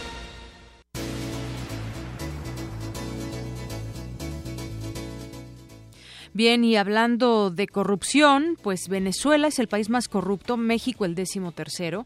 Es que México vuelve a aparecer entre los primeros puestos del mundo desarrollado en el más intrincado y global de sus problemas, la corrupción. El Foro Económico Mundial sitúa al país norteamericano como la décimo tercera nación más corrupta del mundo, al excluir a los países menos industrializados. México se sitúa a la cabeza, el factor que lo catapulta hasta el primer puesto, según es, según el foro, el crimen organizado. Este es un lastre que tiene que cargar México y que se relaciona la corrupción con el crimen organizado. La corrupción, uno de los elementos que incluye la Fundación Suiza en su índice anual de competitividad, basado en una encuesta a 15.000 líderes de negocios de 141 economías mundiales. Las tres preguntas formuladas en estos, a estos ejecutivos fueron ¿qué tan común es el desvío de fondos públicos a empresas o grupos?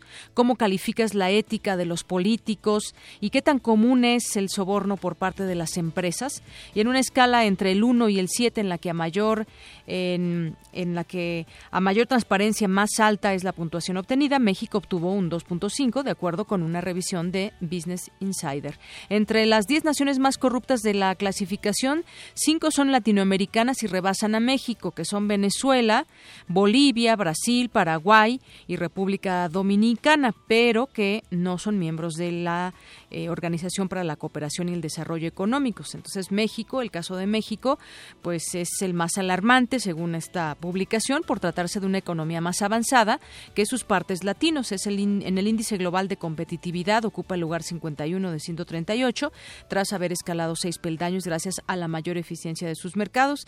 Mantiene una larga serie de factores que asustan a los inversionistas, la corrupción, el más grave, seguido del crimen organizado y otros factores administrativos como como la ineficiencia y la, de la burocracia y las políticas tributarias. Así que, pues, eh, no solamente en el maltrato animal que ya nos comentaba Isaí Morales, que tenemos el tercer lugar, sino en corrupción, el primer lugar aquí, eh, de los países que son parte de la OCDE, y el décimo tercero a nivel internacional.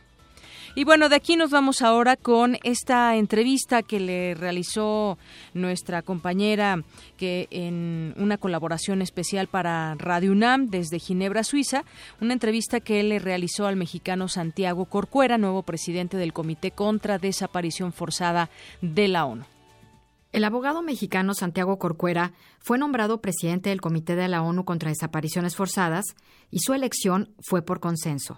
A continuación, les presento un extracto de su discurso al recibir su mandato y una breve charla que tuve con él. Si bien me siento agradecido por la confianza de mis colegas para ocupar este puesto, más comprometido me siento con los familiares de las personas desaparecidas que me han confiado las historias de sus seres queridos bajo la premisa de que podemos hacer una diferencia. Si no fuera por los familiares de las víctimas desaparecidas, no estaríamos aquí. Es un privilegio poder ocupar el cargo de presidente del Comité contra las Desapariciones Forzadas de la ONU, por lo que esto significa personalmente y el trabajo colectivo que implica eh, las decisiones y conducir los trabajos de un comité eh, integrado por personas eh, tan reconocidas, por expertos eh, tan reconocidos internacionalmente, en primer lugar. En segundo lugar, creo que vale muchísimo la pena resaltar el compromiso que para mí implica el suplir o suceder al profesor Emmanuel Co, una de las mentes más brillantes que el derecho internacional de los derechos humanos tiene, una persona reconocidísima a nivel mundial y pues eh, eso también me compromete. ¿Es este un mensaje también para las familias en México, para las familias de desaparecidos? ¿Un, mensaje de esperanza quizá? Yo creo que eso, eh, como lo mencioné en mis palabras de apertura, a quienes en primer lugar agradezco son a los integrantes del comité por haber depositado su confianza en mí, pero la razón de nuestro trabajo colectivo y mío en lo personal es para las víctimas de, las, de, desaparición en todo el mundo, eh, porque es para ellas que este instrumento internacional existe. Decía la eh, alta comisionada adjunta que había muchas explicaciones para no ser parte o no ratificar la convención, pero que no había ningún pretexto ni justificación. Puede haber explicaciones, pero no justificación dijo. Eh, y eso creo que se aplica tanto a los países que no han querido todavía ratificar o, adherirse al tratado, como a aquellos países que, aún siendo parte del tratado, no han reconocido la competencia del comité, porque también la competencia del comité significa que pueda recibir comunicaciones individuales respecto de posibles violaciones a las disposiciones del comité. Santiago Corcuera es el único mexicano que preside un comité de Naciones Unidas. Para Radio UNAM, desde Ginebra, Suiza, Gabriela Sotomayor. Muy bien, y bueno, pues eh, también ya que estamos en información internacional, se abre diálogo para salvar el pacto de paz en Colombia luego de este plebiscito que dijo no a los términos en que se pretendía firmar este acuerdo de paz con las FARC, los partidos social de Unidad Nacional, Liberal y Cambio Radical que forman parte de la coalición centroderechista del gobierno de Colombia, así como el Partido Conservador de la Izquierda Unión Patriótica y de la Independiente Alianza Verde aceptaron este lunes el llamado del presidente colombiano Juan Manuel Santos para abrir un diálogo que permita la implementación del acuerdo de paz con las Fuerzas Armadas Revolucionarias de Colombia, eh, frenado de momento tras el, rechazo de este plebiscito del domingo. Timochenko, el jefe máximo de las FARC, dijo que el acuerdo puede renegociarse y se pronunció por incluir en la batalla por la paz a ese más de 60% de colombianos que no acudieron a las urnas. Así que pues queda pendiente todavía todo este proceso y de qué manera se realizará. Y bueno, ya hay premio Nobel de Física, tres científicos que han revelado los secretos de la materia exótica y que han abierto la puerta a un mundo desconocido en que la materia puede adoptar estados extraños. Han sido reconocidos con el premio Nobel de Física de 2016, según ha anunciado la Academia de Ciencias Sueca El galardón ha recaído en tres investigadores británicos que trabajan en universidades estadounidenses. David Thules, de la Universidad de Washington, y Duncan Haldane, de la Princeton, y Michael Korsterlitz, de la Brown en Providence. Según el veredicto del jurado, han obtenido el galardón por descubrimientos teóricos de transiciones de fase topológicas y fases topológicas de la materia. En sus investigaciones han utilizado métodos matemáticos avanzados para estudiar fases o estados inusuales de la materia, como los materiales superconductores o los superfluidos. Estas aportaciones teóricas han abierto la vía a trabajos experimentales para buscar nuevas y exóticas fases de la materia que pueden tener futuras aplicaciones tanto en ciencia de materiales como en electrónica, destaca la Academia de Ciencias Sueca en el comunicado en que anuncia este premio.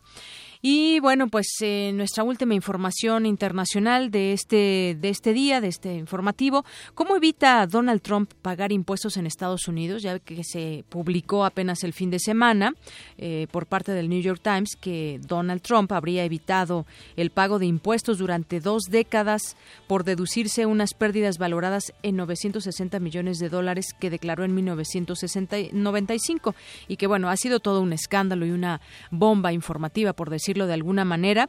Bueno, pues el sistema tributario en Estados Unidos es un, un, un coladero y Donald Trump presume de explotarlo como nadie, hasta el punto de que durante el primer debate presidencial alardeó de ser un genio por el hecho de no pagar impuestos. Eso asegura le convierte en el mejor capacitado para reformar el sistema fiscal. La estrategia del candidato republicano, de hecho, es seguida por multitud de corporaciones que tratan de minimizar al máximo lo que pagan. Bueno, pues no le está yendo nada bien a Trump en este sentido con el tema de los impuestos, que podría ser quizás un tema también para el próximo debate allá en Estados Unidos, al frente de Hillary Clinton y el mismo Donald Trump.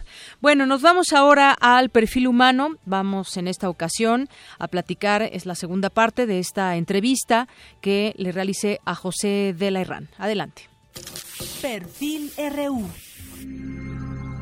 José Antonio Ruiz de la Herrán Villagómez es ingeniero mecánico electricista por la UNAM y miembro activo de diversas sociedades nacionales e internacionales relacionadas con la divulgación científica y los avances astronómicos. Como pionero e impulsor de la radio y la televisión en México, instaló e inauguró la XCQ-FM, primera radiodifusora de frecuencia modulada, y fue responsable de la instalación y puesta en operación del equipo de transmisión y estudios de XCW Canal 2. También se encargó de la planeación del sistema de televisión por cable en la zona metropolitana. Es creador de la Casita de las Ciencias de la UNAM, el Museo de la Luz y el Túnel de la Ciencia, ubicado en la estación del metro La Raza de la Ciudad de México. Con más de 40 años dedicados a la divulgación de la ciencia, ha publicado seis libros. El planetario de Universum lleva su nombre. Ha sido galardonado con la medalla Luis G. León de la Sociedad Astronómica de México, el Premio Nacional de Tecnología y Diseño, el Premio Alejandra Haidar y el Premio Universidad Nacional en Creación Artística y Extensión de la Cultura.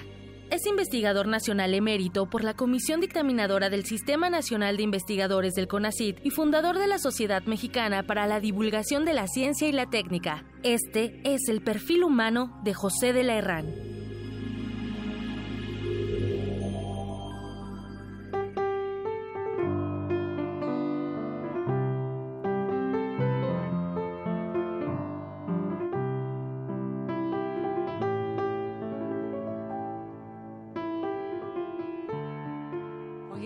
Usted es un coleccionista de muchas cosas y aquí lo podemos ver en su casa. Vamos a llamarles De chácharas. A ver, ¿qué chácharas colecciona? Bueno, pues mire, primero cuando era yo de 20 años me interesaban mucho las locomotoras de vapor, de juguete, pero de vapor, de veras de vapor. Íbamos mucho mi padre y yo a la lagunilla en donde los domingos pues se puede obtener cualquier cosa si, si uno persiste en ir cada domingo a lo largo de 100 o de 1000 domingos compra uno todo lo que uno quiera. Y tengo una anécdota muy interesante. Entre mi colección hay fonógrafos antiguos de cuerda. Uno de ellos, eh, de los de, que diseñó Edison hace 120 años ya. ¿Lo tiene todavía? Sí, claro, sí, lo tengo. Pero eh, ah, tenía, tengo tres o cuatro, pero ese era de, el, el primer fonógrafo con motor eléctrico, pero le faltaba el regulador, no lo tenía. Bueno, pues lo compramos mi papá y yo en la lagunilla, nos costó como 200 pesos. En ese tiempo era carito, porque hablo de hace más de 60 años, pero lo valía el aparato. Y me tardé poquito más de medio siglo en que en la lagunilla, ¿qué creen que salió? El control de velocidad de, no de ese fonógrafo, quién sabe, pero de un fonógrafo Edison idéntico al que yo tenía. Llegué, se lo atornillé, ya está funcionando. Pero fue cosa de medio siglo, por eso le digo que consigue uno cualquier cosa si tiene uno la persistencia de las chambas. Y también coleccionaba radios. Radios, sí, claro, pues eh, trabajando en el radio tantos años, también colección televisiones y la colección de radio, parte de la colección de radios y parte de la colección de televisiones, se la cedí al Museo Universum. Yo creo que el 90% de lo que hay en la curaduría era de mi papá y, mío. Yo me acuerdo que muchos radios antes tenían, además de AM o FM, tenían la opción de onda corta. Bueno, primero tenían la opción de onda corta. Primero había onda larga y onda corta, no había FM. Ya en 1940, después de la guerra, entra la FM ya como un sistema de competencia a la AM y ahora pues creo que la FM es la que ha ganado más, eh, más posibilidades, sobre todo desde que hay satélites, porque la FM tiene un, un, alcance muy corto, o sea, con la curvatura de la Tierra se van las ondas derechos, no, no, no se curvan. Pero con los satélites pues ya tiene una comunicación total y ahora con el iPhone y el iPad y todo eso, pues la, la, cuestión de comunicaciones ahora es, es cosa de magia para cualquiera que hubiera visto este mundo hace 100 años, ¿no? Porque ahorita yo quiero hablar con mi hermana que está en Toronto, cojo el teléfono y le hablo. O le mando un mensaje. O le mando un mensaje, o la veo eh, con el WhatsApp, se puede uno ver y platicar y todo, y todo eso es absolutamente eh, nuevo y hace, pues hace todavía 30 años no existía. De manera que la forma de vida y las posibilidades de aprendizaje, por ejemplo, ahora son infinitas. El que no aprende es porque no quiere, no porque no se pueda. Esperamos que se use favorablemente, cosa que la dudo, porque se usa mucho más en diversiones y en eh, pues cosas eh, banales que lo que se podría hacer si uno quisiera, tuviera interés en, en, prepararse y aprender. Que así se vuelve un arma de dos filos, justamente también la tecnología. Yo quisiera hablar, doctor, ahora de sus aficiones. ¿Cuáles han sido sus aficiones? ¿Cuáles perduran ahora? ¿La aviación, la astronomía? bueno, pues yo como una vez que me decían, este, que cuál era mi vocación, les digo, pues yo no tengo ninguna vocación, me gusta todo. Me acuerdo cuando en casa de mi padre, cuando iba un amigo del médico, pues me interesaba la medicina, y estaba yo ocho días de niño, ¿verdad? Iba un amigo que tenía el general Perual, que era piloto aviador de la Fuerza Aérea, pues entonces eran los aviones, lo que yo hablaba y los hacía de palitos de madera y lo que, lo que podía yo. y había otro amigo tres amigos muy interesados en la música, entonces me interesé mucho en la música. Respecto a la música, yo he sido este, fan de Agustín Lara desde que era yo, pues tendría yo 12 a 14 años.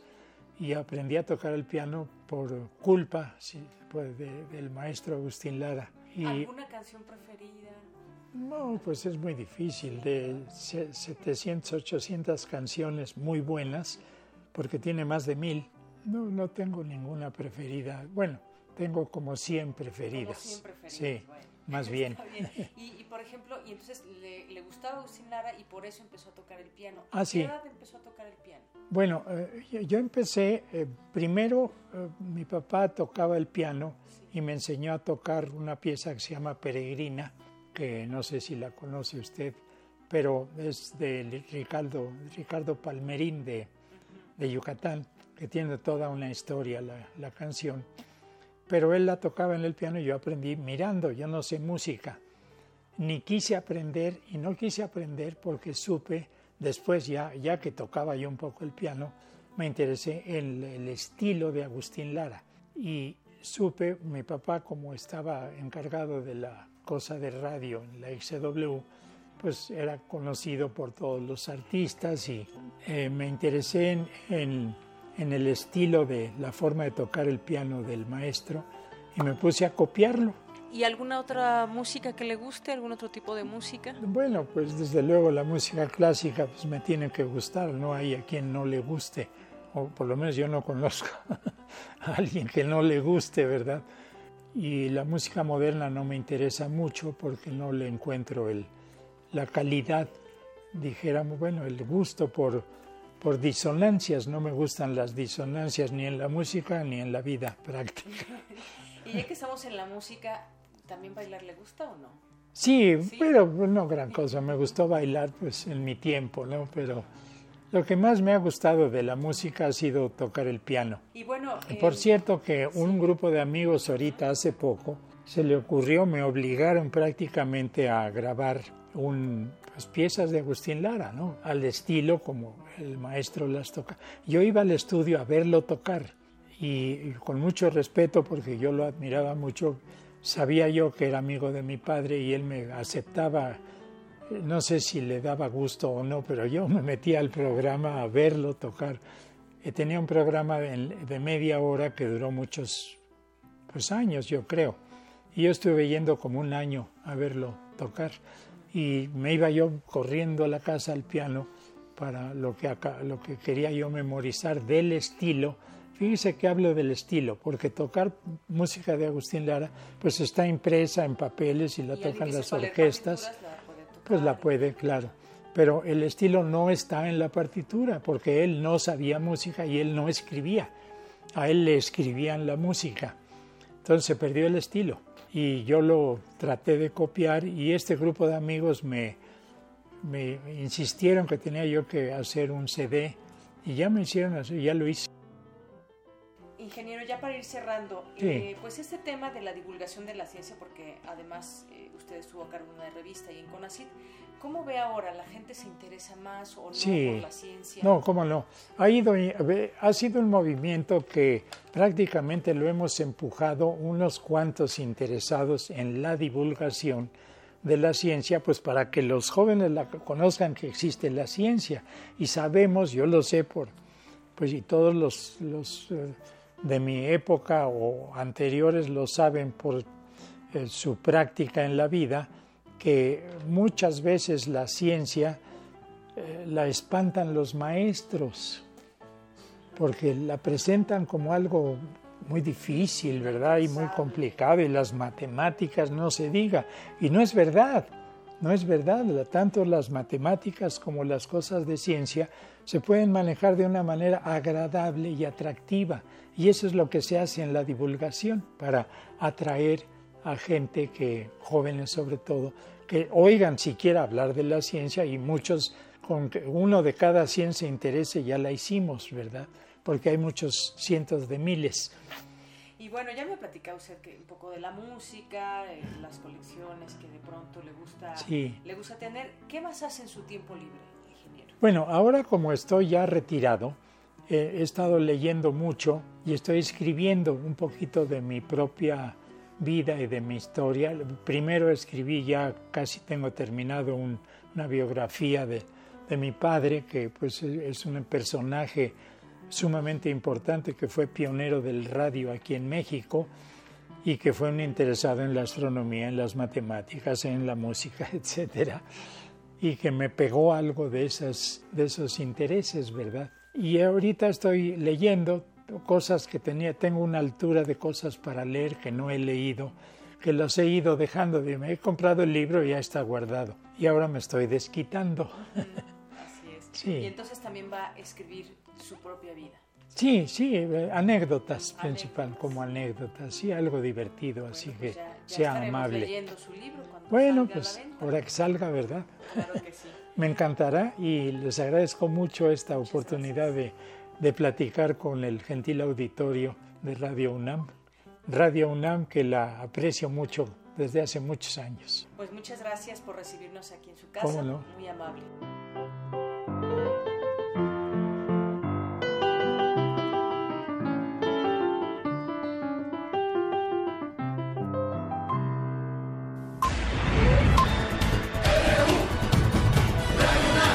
Prisma RU.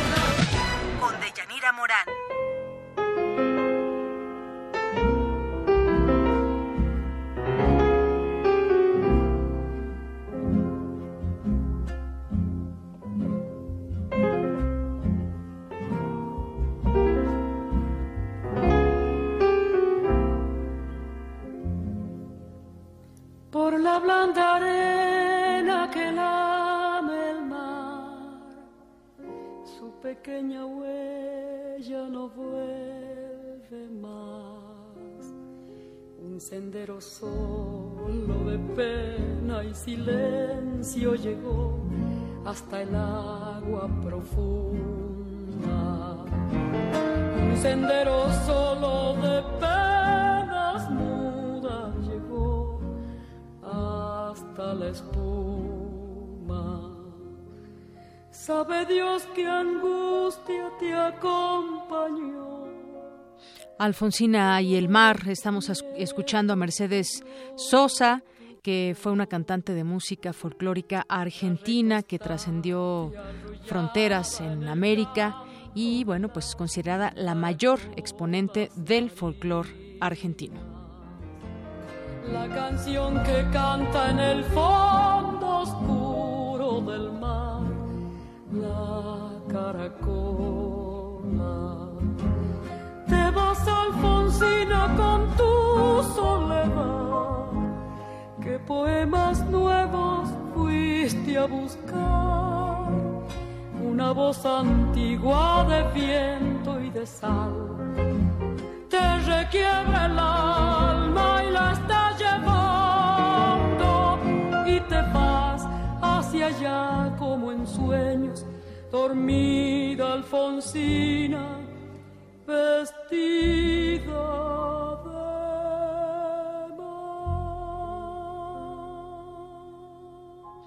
Dos con 44 y continuamos aquí en Prisma RU por Radio UNAM en 96.1 de FM.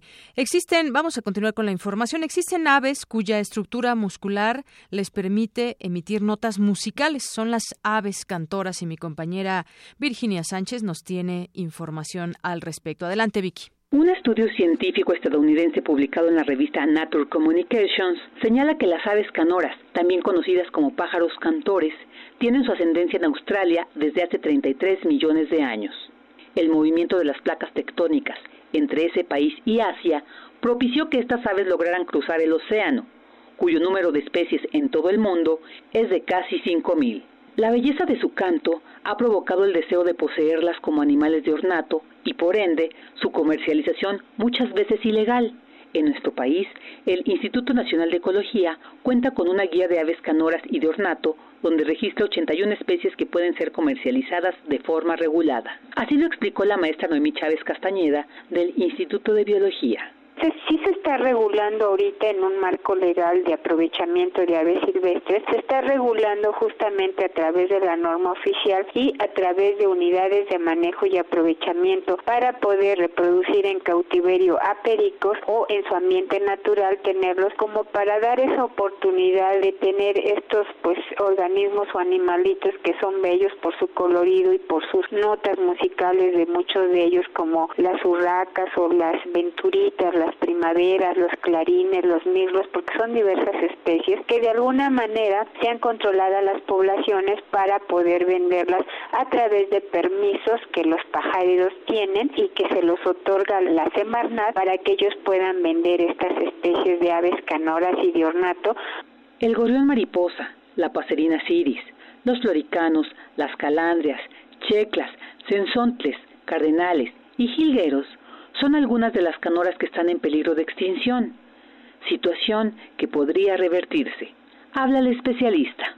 Pues si tratan de evitar la compra, pues yo creo que estaríamos ayudando a la conservación de estas especies, aun cuando sus poblaciones se puedan mantener estables, pues eh, que no las tomemos como mascotas, sino que las veamos como especies que deben de estar en vida silvestre. La libertad es muy importante, así como nosotros luchamos por nuestra libertad y hablo a nombre de las aves canoras, que por favor pues les den esa oportunidad y y que no las compren, no las adquieran. Mejor dejarlas libres y escuchar sus cantos que por otra parte con toda esta problemática del cambio climático, muchas especies se están replegando de sus zonas naturales a las zonas urbanas. Y aquí, por ejemplo, en la Ciudad de México tenemos alrededor de 330 especies que pueden disfrutar en los diferentes parques nacionales que se encuentran ubicados dentro de la Ciudad de México o parques jardines de forma natural.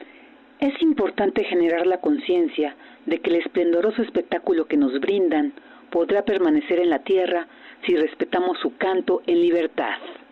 Para Radio Nam, Virginia Sánchez.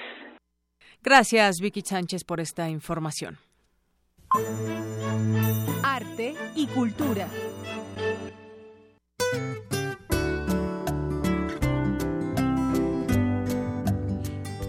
Y nos vamos a cultura. ¿Qué tal, Tamara? Deyanira, te saludo con mucho gusto nuevamente. En el estado de Morelos, la UNAM formó grupos de académicos eh, e investigadores de excelencia que han trabajado a partir de la década de los 80 en la generación y difusión de conocimientos que van desde los aspectos sociales de la igualdad de género hasta el choque de partículas atómicas y por supuesto la cultura y el arte. Así que del 3 al 7 de octubre se llevarán a cabo diversas actividades con acceso libre y gratuito. Los invito a visitar la página www.morelos.unam.mx para conocer el quehacer cultural de este campus. Y en otra información, la UFUNAM inicia eh, su tercera temporada bajo la dirección de Jorge Mester, así que tenemos boletos. Son cuatro pases dobles para el sábado a las 8 de la noche y el domingo a las 12 del día. Se van a los primeros que nos llamen mm, al número telefónico 5536 4339. 55 36 43 39 son para la sala Nesa Nezahualcóyotl y los ganadores deben de venir por sus boletos aquí a las instalaciones de Radio UNAM. Eh, tienen estos días para acudir en un horario de 11 a 3 o bien de 5 a 7 en el Departamento de Información. De Yanira, nos escuchamos mañana. Claro que sí, mañana nos escuchamos. Les deseo una excelente tarde. Y nos vamos ahora al zarpazo. Zarpazo RU.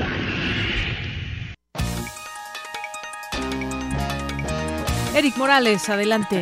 Gracias, Deyanira. Pues nos vamos con los deportes porque hoy en nuestra efeméride deportiva recordamos a un ícono del fútbol argentino.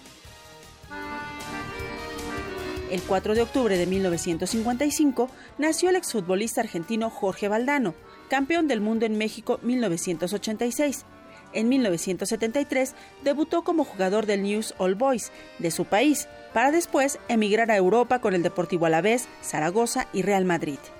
Jugó 367 partidos como profesional, en los que anotó 118 goles. Ahora se dedica al análisis deportivo y cuenta con diversas publicaciones como Apuntes del Balón y Fútbol, el juego infinito.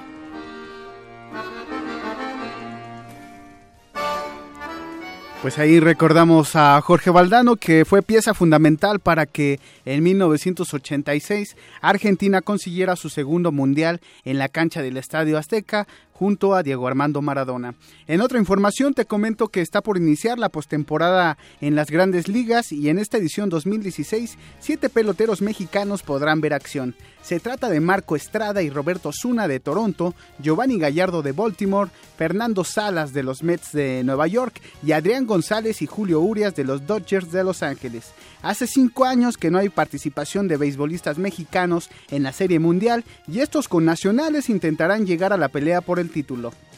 El Tribunal de Arbitraje del Deporte anunció esta mañana que reducirá nueve meses la sanción que interpuso la Federación Internacional de Tenis a, a la tenista rusa María Sharapova la deportista dio, positivo en el uso de sustancias prohibidas durante el pasado abierto de Australia y había sido sancionada con 24 meses de inactividad profesional. Sharapova interpuso un, un amparo en el que argumentó que la sustancia que consumía era utilizada como un fármaco. Con esto, la ex número uno del mundo podrá ver acción a partir del próximo 26 de abril.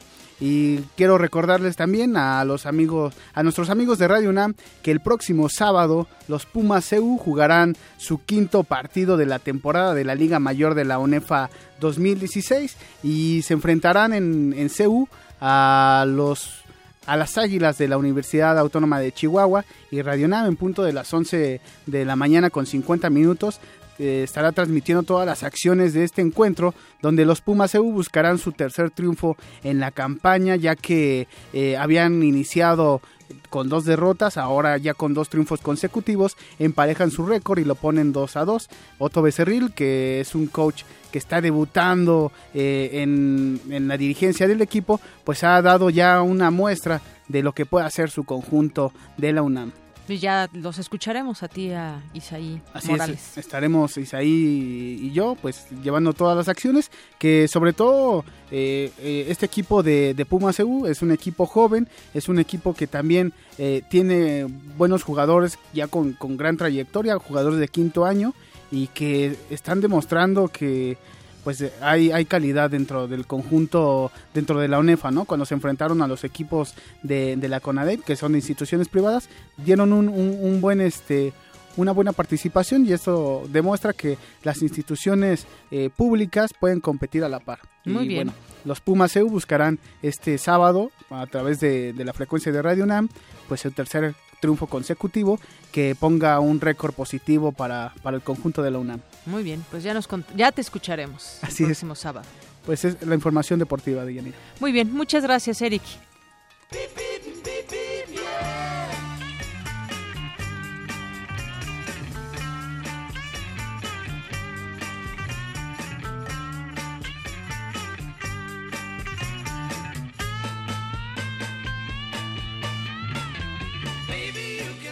Bueno, y otro reporte vial ahora a cargo de Eric Quirós de la FES Cuautitlán. ¿Qué tal, Eric? Muy buenas tardes. ¿Qué tal, Deyanira? Muy buenas tardes. Eh, un amable saludo aquí a tu auditorio y sobre todo a tu programa en el cual eh, siempre nos das la bienvenida desde PES Cuautitlán. Te informo, Deyanira, que aquí el Tianguis Ancestral, que tiene más de 120 años, los martes que es cuando a veces se conflictúa un poco más la circulación, esto para acceder aquí al campus 4 de esta multidisciplinaria. Sin embargo, para campo 1 el acceso es bastante fluido, allí a la altura de la empresa de autos Ford, uno puede acceder libremente a esta inmediación del campus 1 de nuestra facultad. También, eh, Deyanira, quisiera eh, mencionarte que aquí en la PESCOTLAN también contamos con un centro de idiomas eh, clasificado, dividido en ambos campus, donde también se imparten siete idiomas, entre ellos alemán, francés, italiano, inglés, portugués, ruso y náhuatl. Además de cursos especializados para la comunidad interna y externa. Este es mi reporte de Yanira. Muchas gracias, Eric. Muy buenas Muchas gracias a tardes. ti, que estés muy bien. Buenas tardes. Hasta luego, 2 con 55 minutos. Y bueno,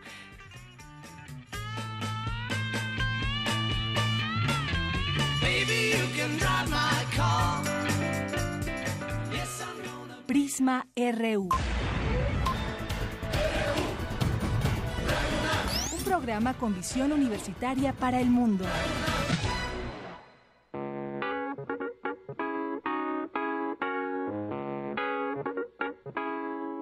El Colegio de Ciencias y Humanidades Plantel Oriente fue fundado el 3 de abril de 1972. Tiene una superficie total de 144.974 metros cuadrados, con 23.936 metros cuadrados de construcción, 34 edificios y 25 laboratorios para el área de ciencias experimentales.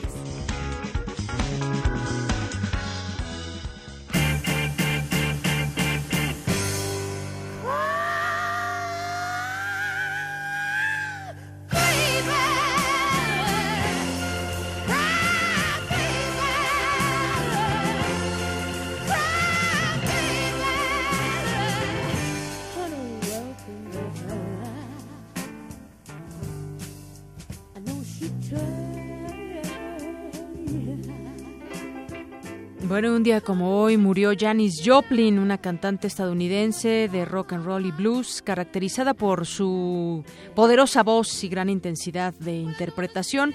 Murió un 4 de octubre de 1970.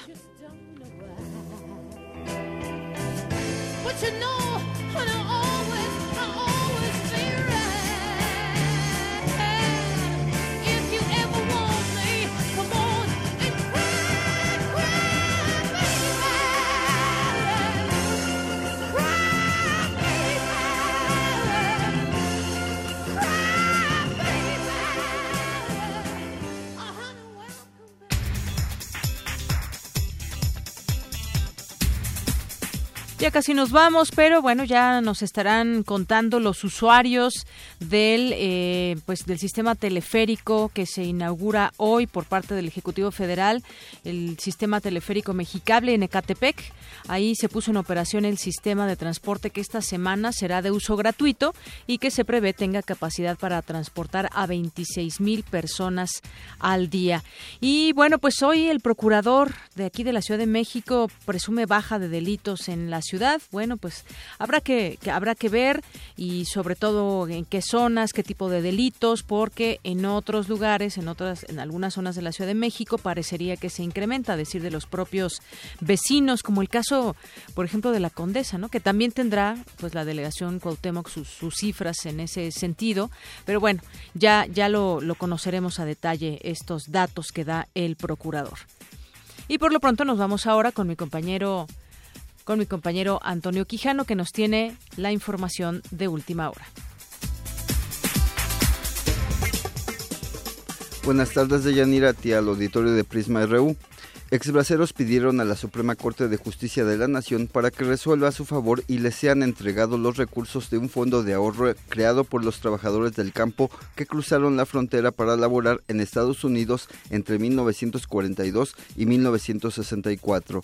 Representantes de más de 5.000 confían que el máximo tribunal considere que nadie puede ser privado del producto de su trabajo sino por resolución judicial. En Tamaulipas, elementos de la Policía Federal rescataron a 122 migrantes centroamericanos que viajaban en condiciones de hacinamiento. De acuerdo con la Comisión Nacional de Seguridad, presentaban síntomas de asfixia. Tres personas fueron detenidas.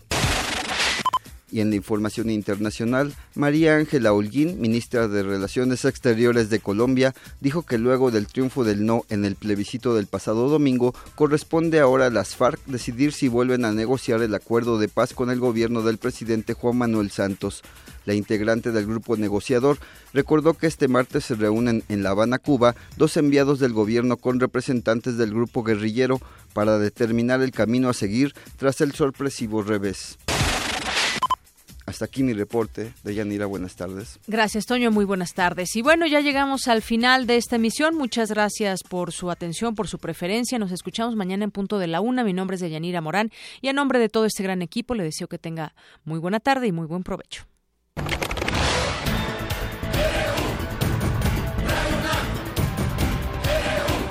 Prisma RU. Los perfiles del acontecer universitario de México y el mundo en una frecuencia. De lunes a viernes, de una a 3 de la tarde. Radio UNAM. Clásicamente informativa.